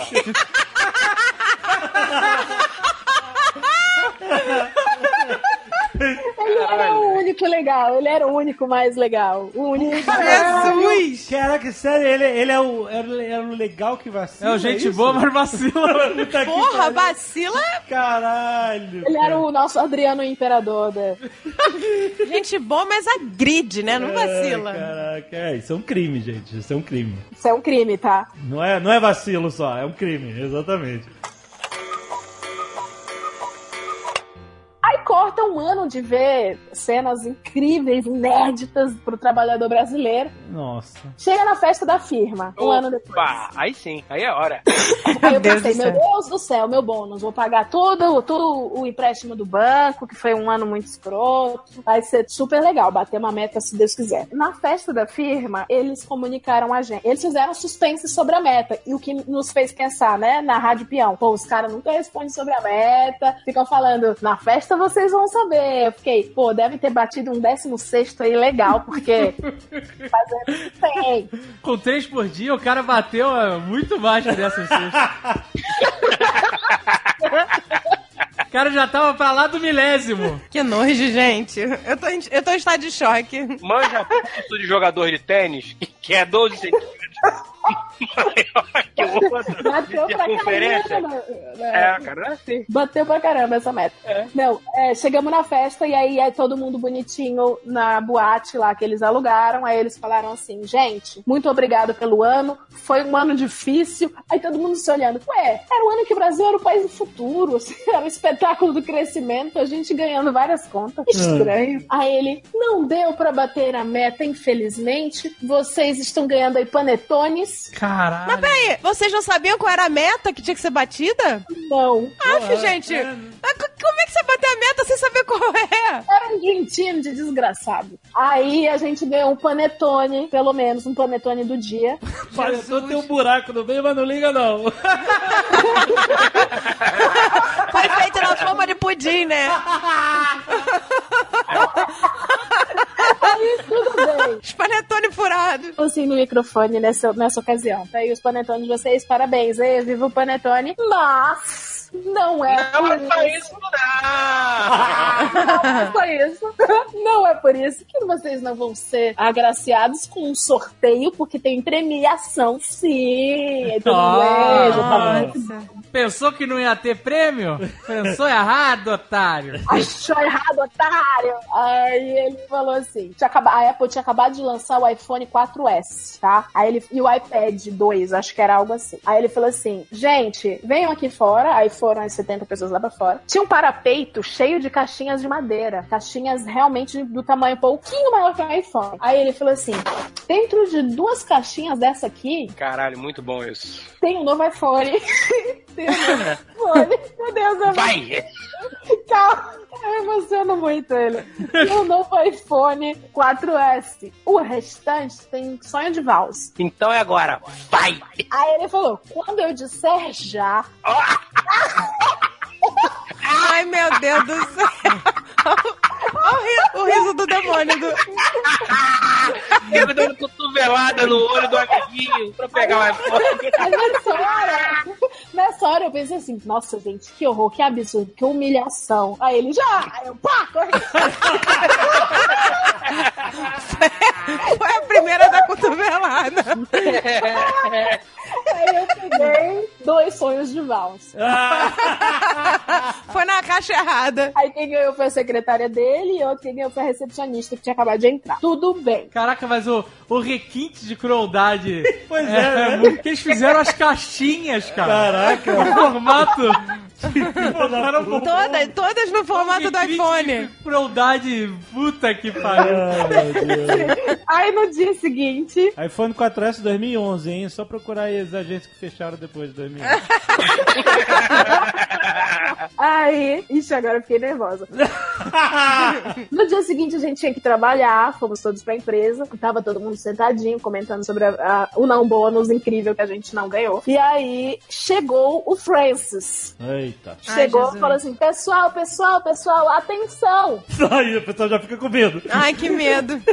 Embaixo de uma das cadeiras de vocês Ai, meu Deus. Ai, meu Deus. tem o novo iPad 2. Aí todo mundo. "Ah!" Tapeando, virando cadeira, derrubando coisa. Aí ele fala: tô brincando. Meu Deus! Filha da puta. E aí, Meu quando todo Deus! mundo olha pra ele, ele tá batendo punheta e rindo. Cara, e a gente, a gente achando que o Michael Scott do The Office era o pior chefe. Caraca. Eu ri muito, eu achei tudo isso muito maravilhoso. Naquele dia eu fiquei, cara, é requinte de crueldade, é isso mesmo, é maravilhoso. Eu não teria pensado em algo assim. Então, não, não Nossa, teria sido tão sacana, né? Caraca, mas vem cá, você conseguiu sair antes da agência quebrar? Conseguiu sair de cabeça erguida? Saí, eu me demiti, foi incrível. Ai, pelo amor. Mas depois eles, eles continuaram por mais uns meses, eles se envolveram num projeto caríssimo que eles não puderam entregar. Eles prometeram uma parada que eles nunca fizeram, daí eles fecharam. Gente, esse cara tinha que estar na cadeia. É um que tá- maluco. é, tinha que estar na cadeia. Isso aí é um crime, exatamente. É um criminoso. Pois é, gente. Se tiver isso em alguma outro, qualquer outro lugar, filmem e leve pras autoridades, gente, pelo amor de Deus. Então, gente, com reforma trabalhista, fiquem de olho, negociem direitinho os benefícios também. Não acreditem no Panetone e nem no iPad.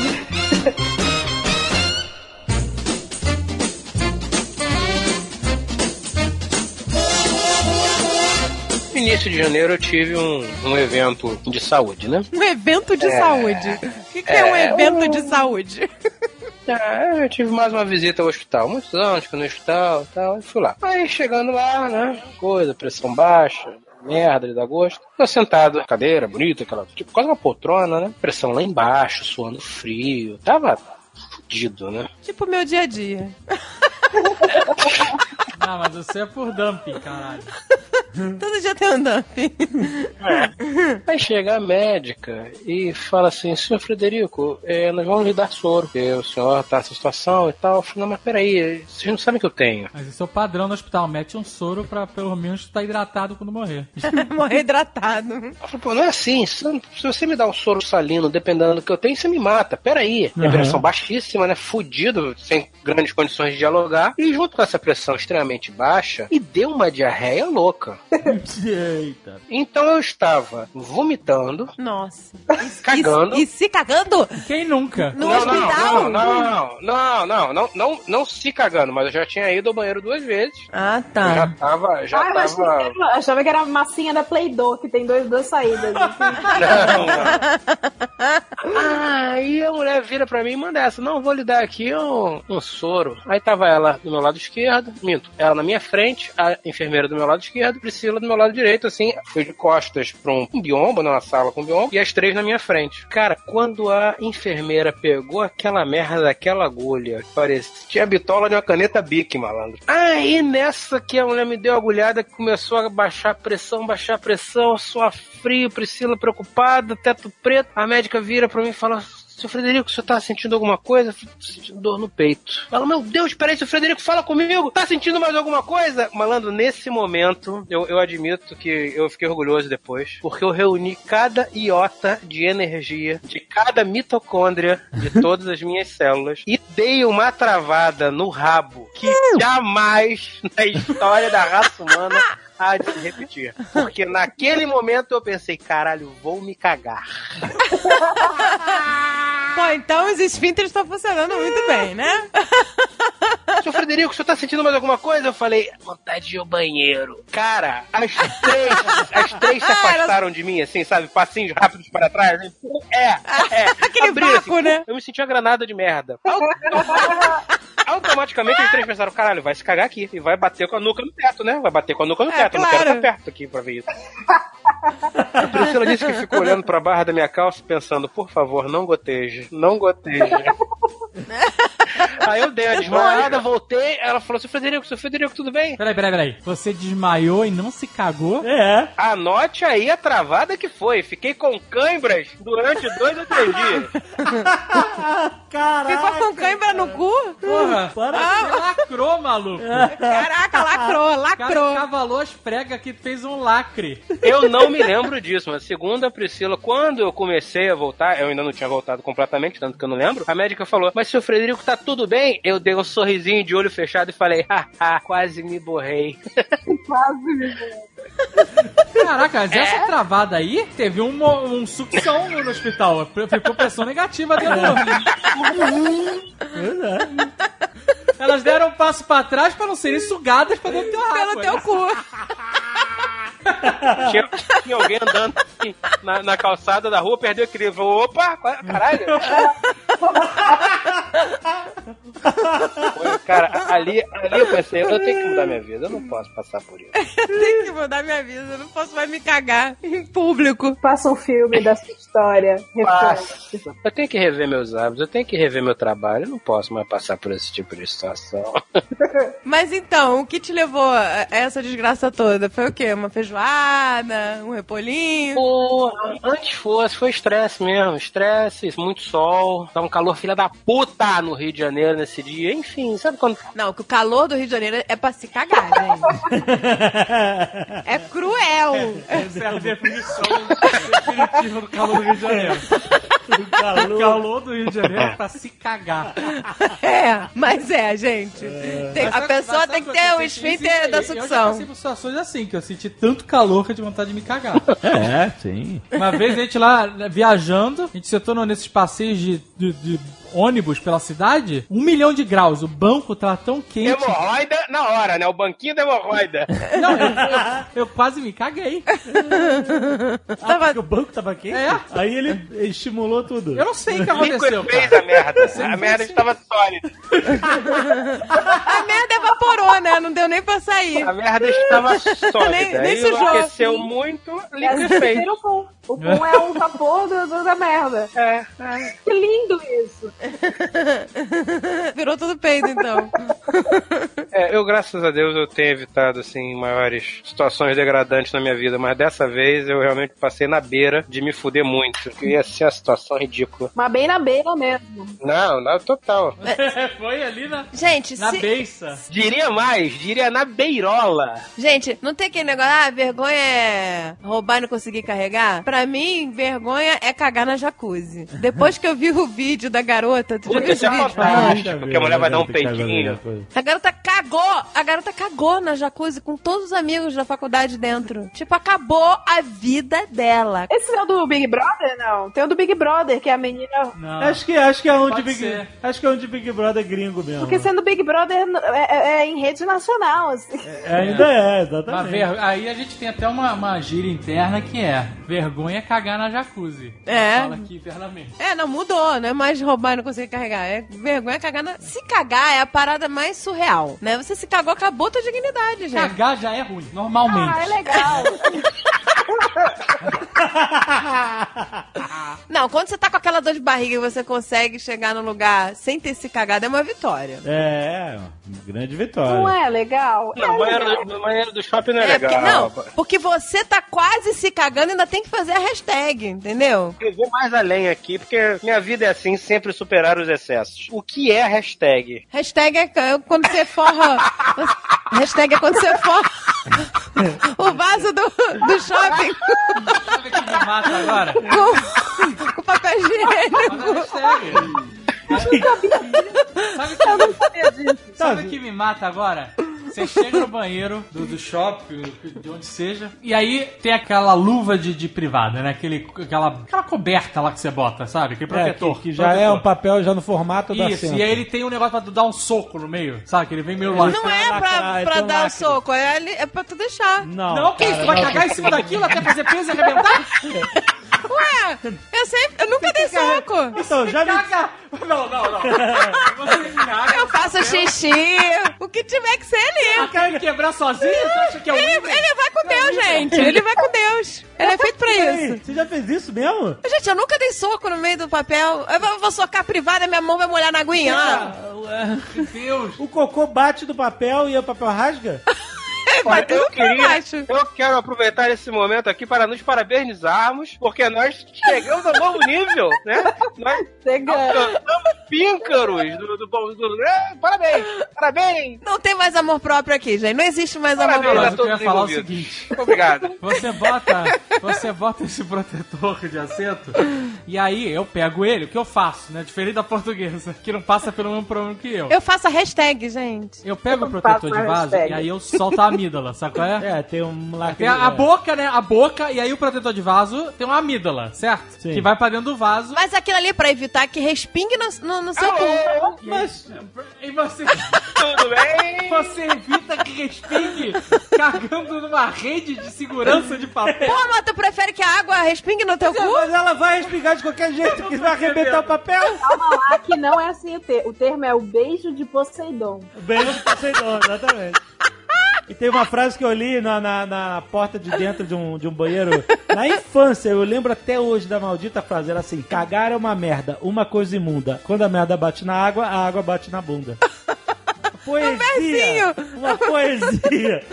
André, então eu vou te dar uma sugestão aqui, hein? De quem já teve que passar por esse tipo de situação fora de casa. em vez de ficar fazendo essa redinha de segurança de merda, que pode, pode ocorrer duas situações aí, ad, pode advir duas situações do uso da redinha de segurança de merda. Primeiro, sujar a bunda, porque pode cagar de uma forma, né? Assim, Não, gente, o negócio cai. O negócio Ah, não aguenta caga, peso. O cocô fica. Não no fica. papel. Gente, não e Se fica. espalha no papel e, e suja O negócio cai, é o sapão.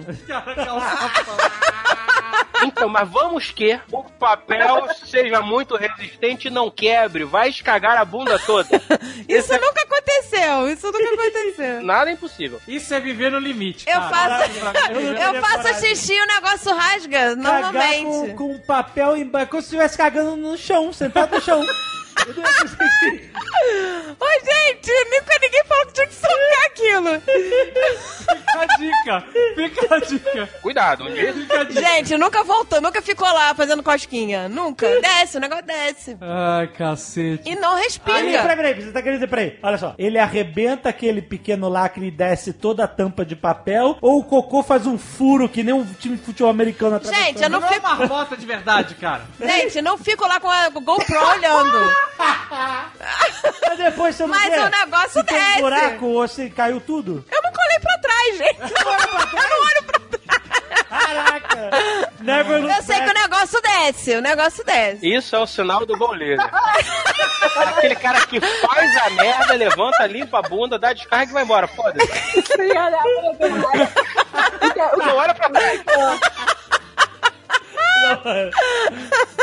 Então tem uma coisa que me deixa maluca que é: você pega esse negócio, aí você solta a amígdala que a portuguesa não solta. Aí você. Ah, eu quero saber, você dá um soco, você bota aquela parada privada, aí você dá um soco e a sua mão vai lá na água. Eu, soco, eu simplesmente corto o Como picote, é que é aquele caralho. picote, André? Você dá uma rasgadinha naquele, naquela linguinha. Eu nunca, né? Não vinha, não vinha instruções. Aí eu deixo a amígdala cair dentro da água, certo? É, isso. Aí eu me viro pra abrir a calça, Ela cai tudo. aí eu- o vaso sanitário automático dá descarga. E aí- ah, é verdade. E ele puxa. Bruf, Ah, Puxa, quando olha não tem mais. Exato, filha da puta. E aí eu fico nessa brincadeira eterna, cara. Você tem que rasgar a tampa toda. Quer dizer, não- Você não pode virar. Você não quer dizer você faz. fica ali, né? O charuto, Tem que levar fita isolante e tapar você o fica ali, sensor. o charuto no beiço, né? Peido pesando, suando, Rio, travando a bunda e falando, ai Jesus, pelo amor de Deus, quebra essa porra. dessa-" E não pode travar muito, que senão corta, né? É, senão volta Aí também. empala, é horrível, é inferno. Aproveitando que a conversa tá no nível altíssimo. Não, está- estamos, melhorando. Tá. Eu queria tirar uma dúvida, já que você falou sobre descer e não olhar pra trás e tal. Eu olho pra trás e eu queria só resolver um mistério da humanidade que é quando você caga e olha, não tinha nada. Já viveram isso? É o famoso cocô fantasma, é o fantasma. Já viveram isso? Já. É a cagada fantasma, você tá lá... Aí você levanta... O quê? Pra onde vai? Pra onde vai? Pra onde que ele foi?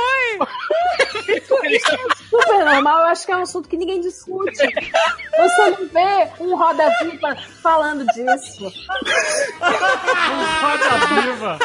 O Roda Viva falando pra onde foi o meu cocô? A TV Cultura não cita essa dúvida da humanidade. E nem, e nem avisa que tem que socar o negócio Nem lá. o Globo Repórter.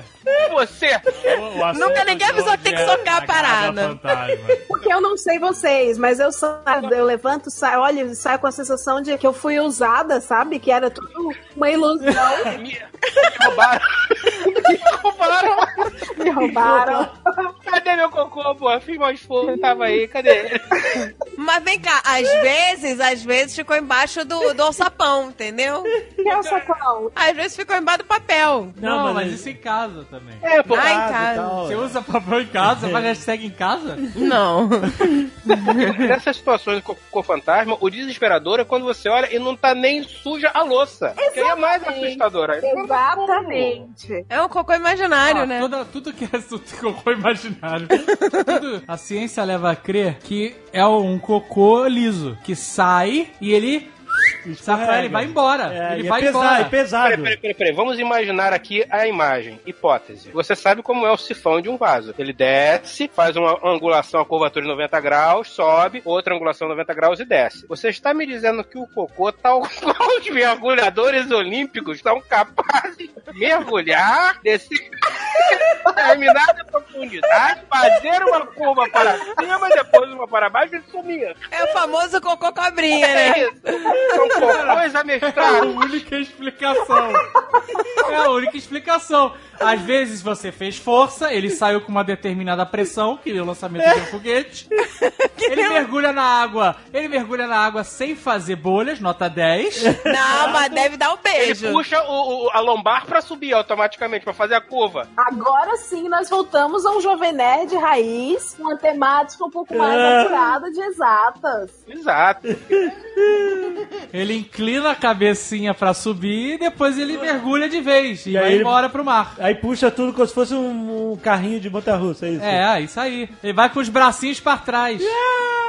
Cocô da NBA, que ele vai chuar, desce do Lean- Leandrinho. É, eu acho que é melhor essa explicação do que. Ô, gente, a casa- mas às vezes foi só um peido. Caraca, Não, não, não, é não, não, possível. Qualquer fantasma, você participa de todo o processo. Peido não pesa, André. Peido não pesa. Você não é, André, a gente sente, a gente imagina, é igual filho, a gente imagina como vai ser. Igual filho, a gente imagina que tá parindo e sai merda. É isso? Tipo isso. Não pode ser uma ilusão. Será que existe cagada psicológica? Caraca. Cagada amputada. Sério, é, sério, essa dúvida aí eu tenho. E eu nunca compartilhei. Que eu tinha vergonha. Agora eu fiz em rede nacional mesmo. É, acontece, acontece. Cocô ausente. Cocô ausente, maravilhoso, adorei. Ai, que bom que você sabe do que eu tô falando, inclusive sobre não sujar a louça. Porque É, não, é- real, é real. Ou seja, não é real. É Não assustador, é assustador. Dá vontade de ir pro sinal com vaso sanitário. Falar, então, vou executar aqui uma mágica. sei. É, é. Por favor, podem todos sair do carro, vir aqui, ver o vaso, podem ver que tá limpinho. Sabe a série, a série Dark, assim, que o cocô entra e sai em outro. É outra dimensão, Outra né? dimensão. Em outra dimensão tem alguém sentado no vaso e de repente, pá! Ah, caralho, é essa? Tem um cocô voltando, O cara né? tá mijando, tá em pé no vaso e de repente cai um cocô. Tu ouviu o chinês que caiu o cu dele outro dia? ele ficou 30 minutos cagando, jogando no celular, e aí o cu dele saiu. Saiu? É. Você caiu o cu? Caiu Caiu cu. um anel dentro do vaso? Não, saiu o re... foi descolamento de reto. É, o reto dele saiu pra fora. Isso é um É de aviso pra caiu, muita é de gente. caiu o cu da bunda. É de Isso é caiu um aviso pra muita Porque gente. Ele ficou, ele ficou meia hora Não, mas olha só, calma. Ele sofria de uma condição que isso hemorroida. acontece e e pode descolar e já tinha acontecido antes pouco. Mas dessa vez foram 16 centímetros pra fora, que ele ficou lá, esqueceu da vida, Caralho. foi pro hospital com o cu na mão. Caralho, literalmente. Ele começou a sentir um molhadinho, né? Falou estranho. Mas e aí, como é que faz? Bota o cu pra Aí ele dentro? operou e botou o cu pra dentro de novo. Mas isso é o que? Uma super hemorroida? Não sei, cara. É hemorroida isso, é uma gente. condição rara, não é pra todo, não é todo mundo ficar cagando meia hora com Não é pra todo mundo esse nível de merda. Eu já ouvi falar. Smartphone, nego fica mais de meia hora no banheiro, sim. Eu já ouvi falar que quem tem hemorroida não pode ficar muito tempo. Ah, é? Porque também pode cair Que, o cu. que sai as hemorroidas pra fora. É, ah, então. É tipo troço desse. Jesus, Maria e José. Lembra, lembra daquele, daqueles netcasts de química, de física? Saudades, né? Saudades. Não pode ficar mais que meia hora no vaso, senão cai o cu. Mas é, cai o cu. Aí alguém fala, não, mas é hemorroida que desce. É, é. Eu acho que é hemorroida. Não, o dele é descolamento de reto. Eu vou procurar essa Gostei. merda no Google. Não, Não, não, não. Não procura, cara. procura. Você vai ficar Não, traumatizado. não dá essa ideia. De escola cu, tu tá fudido. Não, eu tô fechando o Premiere aqui agora. abrindo- Não, Foda-se é- o trabalho. Foda-se o trabalho, a diversão não vem em primeiro lugar. Vamos ver aí. Tem tipo uma radiografia, não, não é a foto da parada, não. Peraí, calma que estamos aqui. Prolapso do reto. Aspectos clínicos e cirúrgicos. Aí você Eu vai achar imagens, mais amigo. do que você tá procurando. Eu não quero texto, eu quero imagens. Jesus! Eu vi, eu vi, eu vi, eu vi, eu vi. Oh meu Deus, oh meu Deus. Não, porque vocês não Por podem que vocês estão fazendo isso, malucos. gente? Eu nunca vou Eu já, querer ver já isso. Eu já fechei, eu já fechei, eu já fechei. Vou abrir o Premiere aqui de novo, vou estar Fica, trabalhando. parece um shimeji. Ai, meu Deus. Ah, então isso é hemorroida, gente. Eu tenho certeza. Isso parece a visão do inferno. Eu imagino que o inferno seja assim, eu não sei. Deve ser. Ai, meu Deus. Olha, o, o programa tá de altíssimo nível, tá? Tá. A gente já, já tá indo pras vísceras já. Já não basta cagar. Tem que estar É. com o cu na mão. Eu tinha um grupo de amigas, cinco amigas. Aqui eu tenho uma autorização de três delas. Tá, tá, a maioria tá. Democracia é isso aí. É. É, A maioria vence. Cinco, amigas. A terceira sendo eu, somos três com autorização. Então, pau no cu.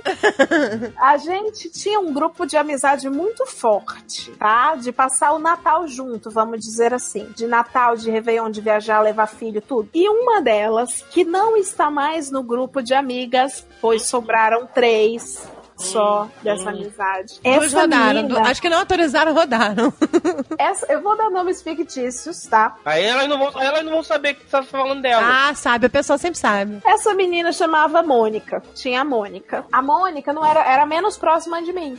A Mônica tinha um grupo no WhatsApp, por exemplo. Eu também não tinha um WhatsApp porque eu era fodida. Eu estava trabalhando na agência em que alguém se masturbava naquela época. Eu não tinha smartphone. Eu tinha o de botão. Aí, elas tinham já o WhatsApp. Então, todas se falavam no grupinho e tal, que eu não tava. E elas falavam sobre uma, uma sexta elementa, que era uma menina a quem darei o nome de Amanda. Hum. E aí eu descobri que a Amanda era uma menina muito especial, que era amiga da Mônica, que falava menos comigo. E a Ma- Amanda tinha poderes, assim. A Amanda era tipo mediúnica. Hum. Amanda sonhava com uma das do grupo e dizia assim: Ju, eu sonhei que você tinha uma filha de 12 anos. E aí todos no grupo ficavam assim: caralho, impressionante.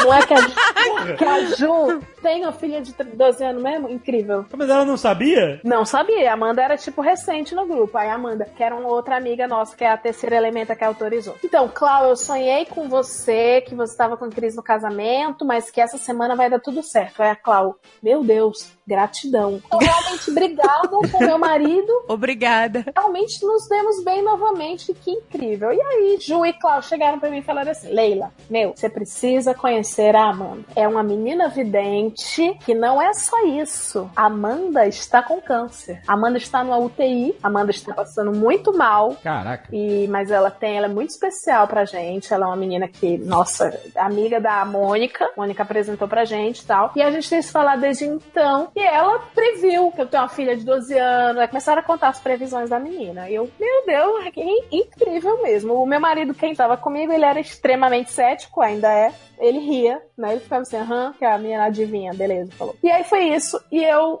fui adicionada nesse grupo de WhatsApp, passei a ter um smartphone e conheci a Amanda, a menina vidente especial. Amanda, vou resumir, tá? Amanda tinha câncer, tava na, na UTI. Amanda era noiva de um menino, que era de nosso conhecimento, distante, não falávamos com ele. Amanda mora no Paraná. Olha aí, vocês. Amanda era rica, Amanda morava com um tio que a, a batia com coronhadas na cabeça. O quê? Meu Deus! E várias. A Amanda tinha uma história extremamente triste. E a Amanda me adicionou no Facebook. Mas na UTI? Gente, qual o problema de não ter mexendo no Não, Facebook? mas a pessoa. Não, não tem Não problema pode? nenhum. Pode? Sei Por que não lá. pode? A pessoa tá lá Imagina internada e, pessoa tá e não pode lá. mexer no celular?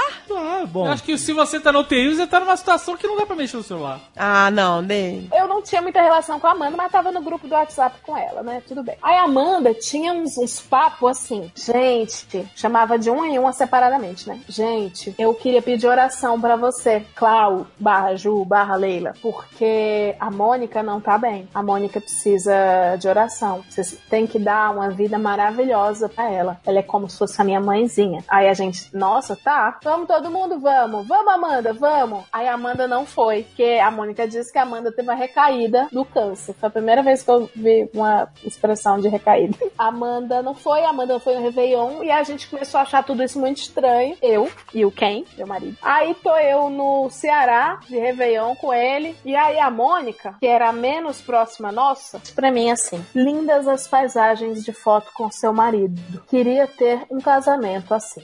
Meu Deus do que Aí eu céu. falei o quê? Eu falei, gratidão. Mentira, não tinha essa moda ainda. Eu falei, obrigada.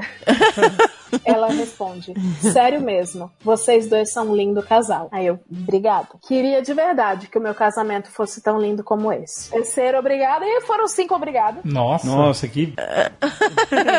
Que porra é essa? Aí eu fiquei com medo, assim. Aí eu liguei pra a Ju. Ju, pelo amor de Deus. Eu acho uma pessoa que é nossa amiga muito estranha. Aí ela, é a Mônica. Eu falei assim, é a Mônica. Ju, eu quero te fazer uma pergunta que eu nunca me questionei até agora. A Amanda existe? Não Aí existia, ela- ela inventou. Não sei. Eu falei, como assim não sei? Você nunca viu? Eu esperava você dizer, sim, existe, nós nos vimos. Ela, não, nunca vi. Ela, eu fui adicionada pra ser, ser amiga dela. Nossa. Eu tava desconfiando disso também, tava começando a ficar bolado. Caraca. Aí eu falei, fudeu, meu Deus, fudeu, que isso? Não, não pode ser. Eu abri a porta da minha casa pra essa pessoa todos os anos. Não é possível. E ela adicionou amiga imaginária no, no, no WhatsApp. E aí a gente começou a investigar. E aí a gente descobriu que mesmo morando no Paraná, o telefone da Amanda era 11, que era São Paulo. Aí a gente começou a, a pensar na. A gente fez um combinado. disse, Não, vamos tentar arrancar dela. De tomara que estejamos passando vergonha aqui, questionando a, a existência de alguém. Aí a gente ligou pra Mônica e falou assim: Mônica, tudo bem? Como é que tá a Amanda? Tá mal. Aí eu falei: tá em que hospital? Mas ela tá no Paraná. Eu falei: não, ela tá no Paraná. Eu falei: não, tudo bem, em qual hospital? Tem um monte de amigo médico, tem uma junta de amigos médicos. Aí ela ficava sem responder. Aí a outra falava assim: Ué, eu tô vendo a Amanda online, ela não tá na UTI? Aí ela, tá, mas ela pode usar o celular lá. Eu falei: pode ir na UTI, ficar no WhatsApp, no Facebook e tal. Por que a Amanda tem isso? Por que, que no Facebook da Amanda não tem fotos dela? Ela, porque ela sofreu muito bullying já. E aí ela criou esse perfil só com isso. Aí a outra, por que, que ela só tem nós cinco de amigas no Facebook?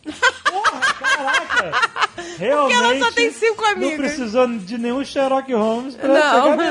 A gente não acredita, a gente demorou três meses pra entender. Vocês devem. É porque eu tô contando mastigado, mas imagina, uma pessoa que passa o Natal com teus filhos. Era só falar, Amanda, grava uma mensagem de voz. É isso. Vamos fazer um vídeo, né? Uma videoconferência. Ah, e a gente tava convidado pro casamento da Amanda. Até hoje, inclusive, tô Nossa. fazendo convite. Mas foi uma história muito triste, que desfez amizades. Não, peraí, peraí, peraí. Quem Então, na a verdade, Mônica? então- Era a Mônica? É, a, a Mônica inventou a Amanda. É isso? Então, na verdade, só uma não autorizou, que uma era, são duas. Duas não autorizaram, a Amanda e a Mônica. Tem uma outra, mas a outra não participou tanto da história. Mas a Clau, ela é evangélica e ela fez. Ela tá muito puta até hoje, que ela fez corrente de oração pela Amanda, pela saúde da Amanda. Ela doou roupas e deu presentes pra Amanda. Teve gente que emprestou dinheiro pra menina milionária. Mas que detalhes, gente, detalhes. É. Peraí, peraí, peraí. Vocês, vocês descobriram por quê? Por quê? Porque ela é maluca, porra. Vão ter. Ah, vai perguntar, mas por que você fez isso? Eu também perguntaria. O último áudio dela, foi o último contato que a gente teve, que ela nos bloqueou de tudo. Ela bloqueou vocês, ó, saiu por cima. Bloqueei cinco únicas amigas que ela tinha. Eu queria usar esse espaço pra fazer um apelo, inclusive, porque assim, essa história nunca foi esclarecida. A história terminou assim: a gente falando, olha, a gente já descobriu tudo, tá? A gente acha que você, Amanda, não existe. É um papo de doido, mas aconteceu isso. Que você, Amanda, na verdade, ai que coisa mais novela da Globo. Você, na verdade, é a Mônica. Aí, a Amanda falou assim: impossível, que absurdo, vocês são ridículas. Block. Aí, a Mônica falou assim: eu tenho mais coisa pra fazer, eu não acredito que vocês estão dizendo um absurdo desse de mim. Block. Foi meio que assim. Mas ela ficava com dois celulares ao mesmo tempo? É, ela tinha dois. A Amanda conversava com a Mônica? Elas não coexistiam, tá? Quando uma falava no zap, a outra não tava. É, mas ela não respondia, ela não, tipo, fazia uma pergunta e depois, depois de um tempo respondia com a outra ou não? Sim, era isso. Caraca, que malucaça! É muito maravilhosa essa história. Essa história de detalhe é porque eu tô condensando. Mas quando a gente começou a scrollar, né, e ver e rir de tudo isso, assim, já um pouco com medo de ver alguém com a K-47, né, na nossa casa. Mas a gente começou a scrollar e a gente via a Amanda falando assim: deem uma vida maravilhosa pra minha mãezinha. A Mônica. Ah, ela queria suporte pra real, é isso. A Amanda era só um fantasminha pra dar um. Olha, não sabemos até hoje o que, que se passou, mas é isso. Aconteceu e dá um pouquinho de medo. Uma história desgraçada. É uma história desgraçada mesmo. Meu Deus do céu. Ah, E aí ficou por isso, nunca é esclarecido. Ela sumiu da vida de vocês. Tá, deu bloco, deu bloco. bloco imaginário e bloco real. Não. Caraca, cara. Eita ferro. Uma merda. Não é, não é. Só tem maluco, cara. Só tem maluco.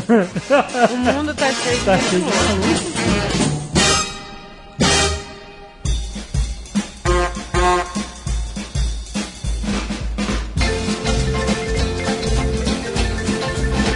Eu fui roommate de uma velha de 85 anos. Calma, como isso aconteceu? Peraí, você dividiu apartamento, é isso? Sim, eu dividi quarto, na verdade. Quarto? Lembra que eu tava desgraçada na época. Quartinho, imagina. Uhum. Na época que eu estava extremamente desgraçada da minha vida, eu precisava morar em um lugar que fosse perto da agência, porque a agência eu não tinha vale transporte. Não dava pra vender. Não dava pra E Você vê que eu montei, é um network de desgraça, assim, que é.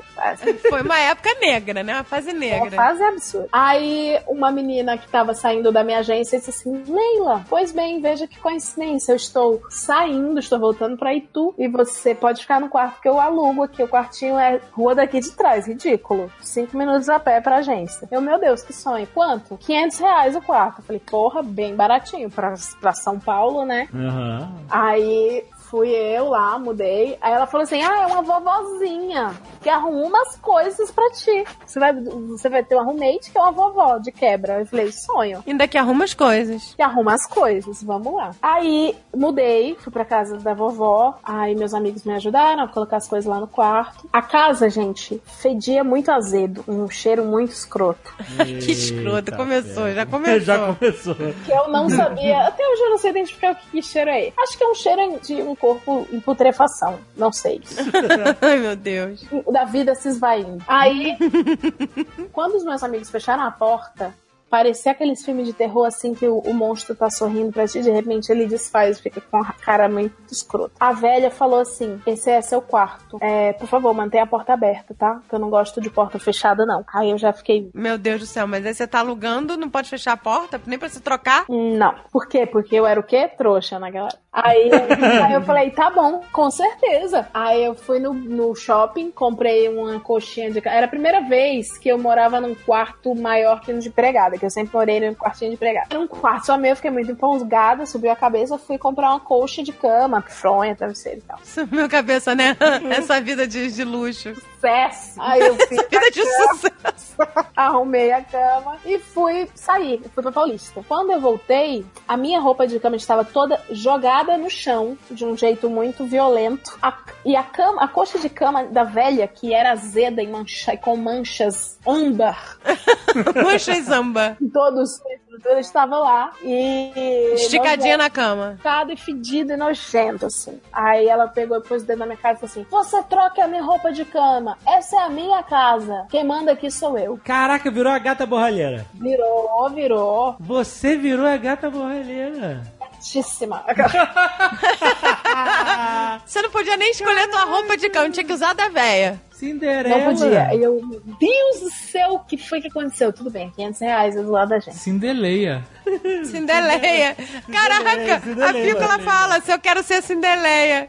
Não queira, meu anjo. Não queira. Aí eu criei um esquema que era: ela ia dormir às nove. Quando ela ia dormir, eu, é, lentamente fechava a porta do quarto, trancava, porque eu tinha medo dela. Claro, até eu. Tirava a roupa de cama dela, fazia minha roupa de cama. Aí eu dormia, aí o meu despertador tocava pra acordar antes dela 10 minutos.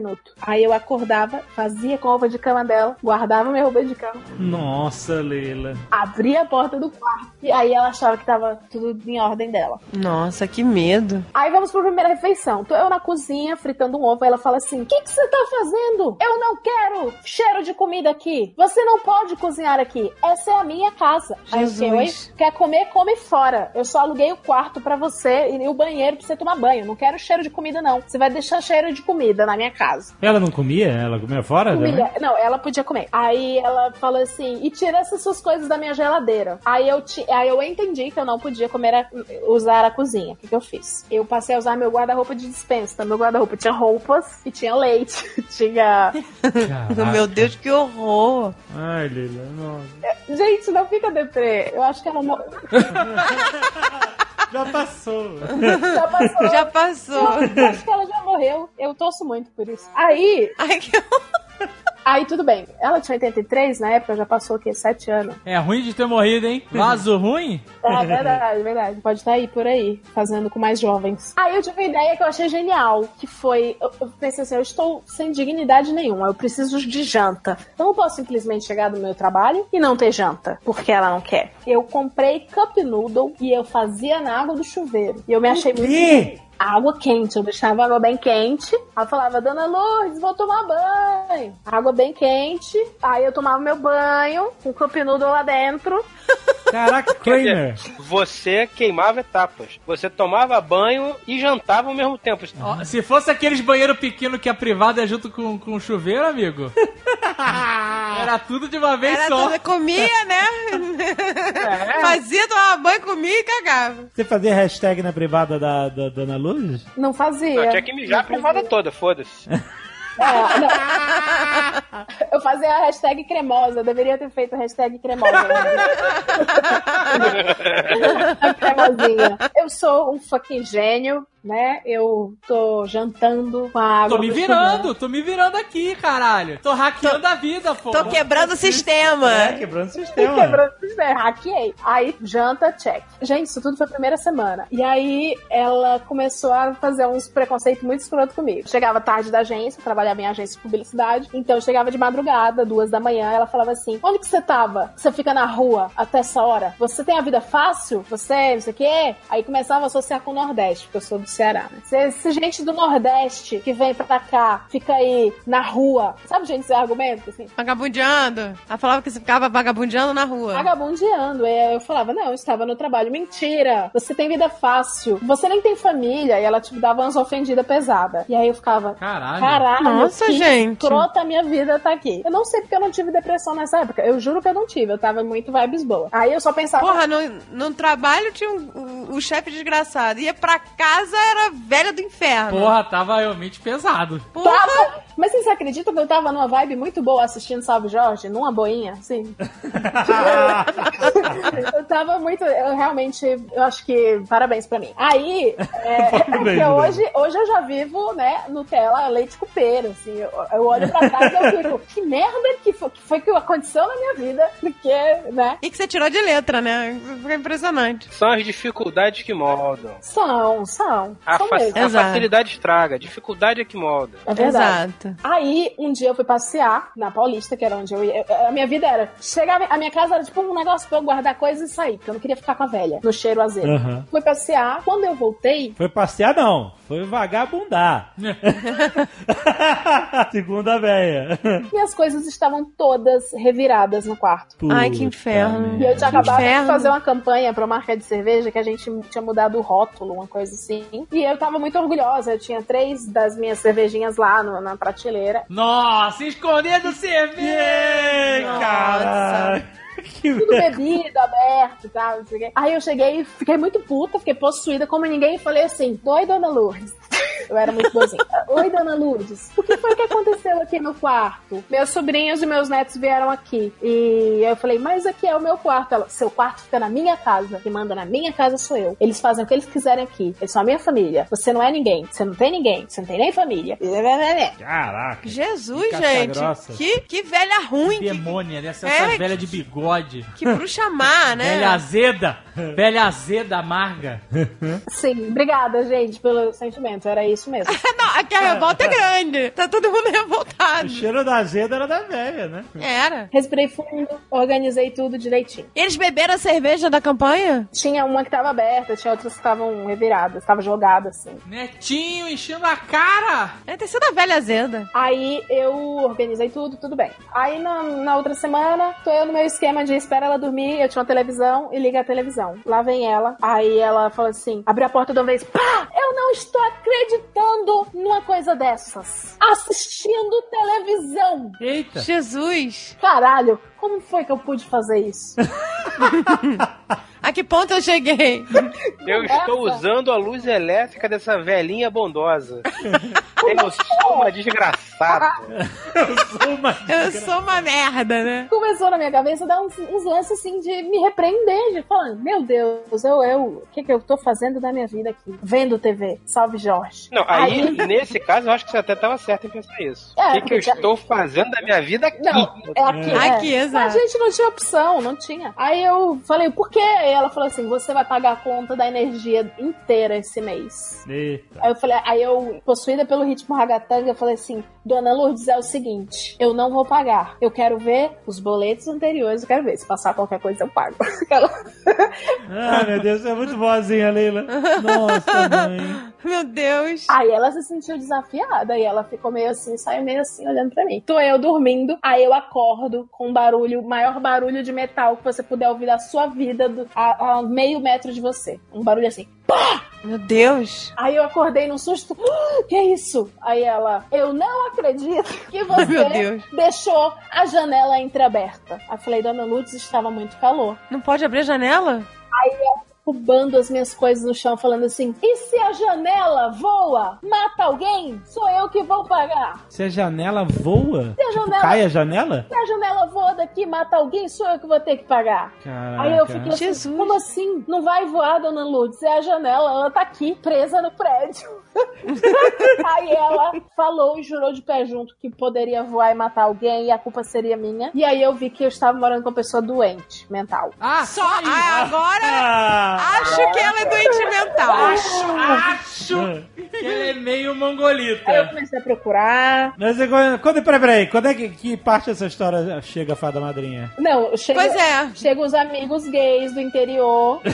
Falam assim, Leila, você não precisa passar por isso. Ah, pois é, tão certo. Vamos dividir um apartamento. Ai, gente, adoro o mundo gay. Eu adoro. Sim, e eu me vinguei dela. Me vinguei de um jeito muito cruel, que foi ela falando assim: Minha filha, veja aí, esse é o meu login da Nota Paulista. Eu quero que você me cadastre pra eu receber o dinheiro. Aí eu não cadastrei ela e fingi que cadastrei.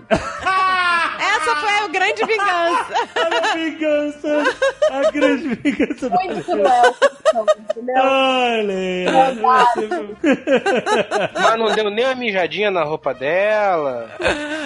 Porra, mais mijado do que a roupa já era? Pô, mas A botar... era azeda, velha, abria nem janela. Pra se vingar da velha tem que ter lavado as roupas dela. Não, pô, mas botar- bot- botava um cocôzinho no armário debaixo da pia, velhinha não ia conseguir Já abaixar. tinha, já pô. tinha, Fred. A velha fedia azedo. Era tudo mijado ali, com certeza. Ai, meu Deus. Nossa, ela mijava pra marcar território, né? É minha casa, é minha casa. E vem cá, e depois você agradeceu essa sua amigona que te botou nessa mega jogada? Essa é a maior inimiga da tua vida. Vai lá morar com a velha boazinha que arruma tudo. A velha deve falar, você só pode sair daqui se você botar alguém no seu lugar, tipo maldição, sabe? Ô, vou te falar que eu cogitei isso, sabia? Olha o dilema moral. Ma- Porque, não, porque- mas foi isso. Ela falou: você precisa repor alguém, já que você vai sair. Caraca, é um círculo de ódio. É tipo uma parada Stephen King. E os gays te libertaram. Por isso que gay é amor colorido, arco-íris. É o né? arco-íris livrou do ódio, lógico. É, que te tirou da escuridão. Total, total. E eles iam lá, eles dois foram me ajudar a fazer mudança, eles olhavam pra ela assim, tipo, dar uma virada de cara. Aquela batida de cabelo, né? A rabissaca que chama. E eu fiz minha parte, né? Eu não cadastrei ela, não, tô psicopolista, que é uma coisa assim muito. É Leila, grave, é Leila. grave, é grave. Leila, acha o contato dela que a gente tem uma lista de pessoas pra botar lá. Tem bastante gente pra indicar mesmo. Quartinho da, da, da velhinha bondosa. Que arruma. Que arruma tudo. Arruma sua cama com as roupas mijadas dela.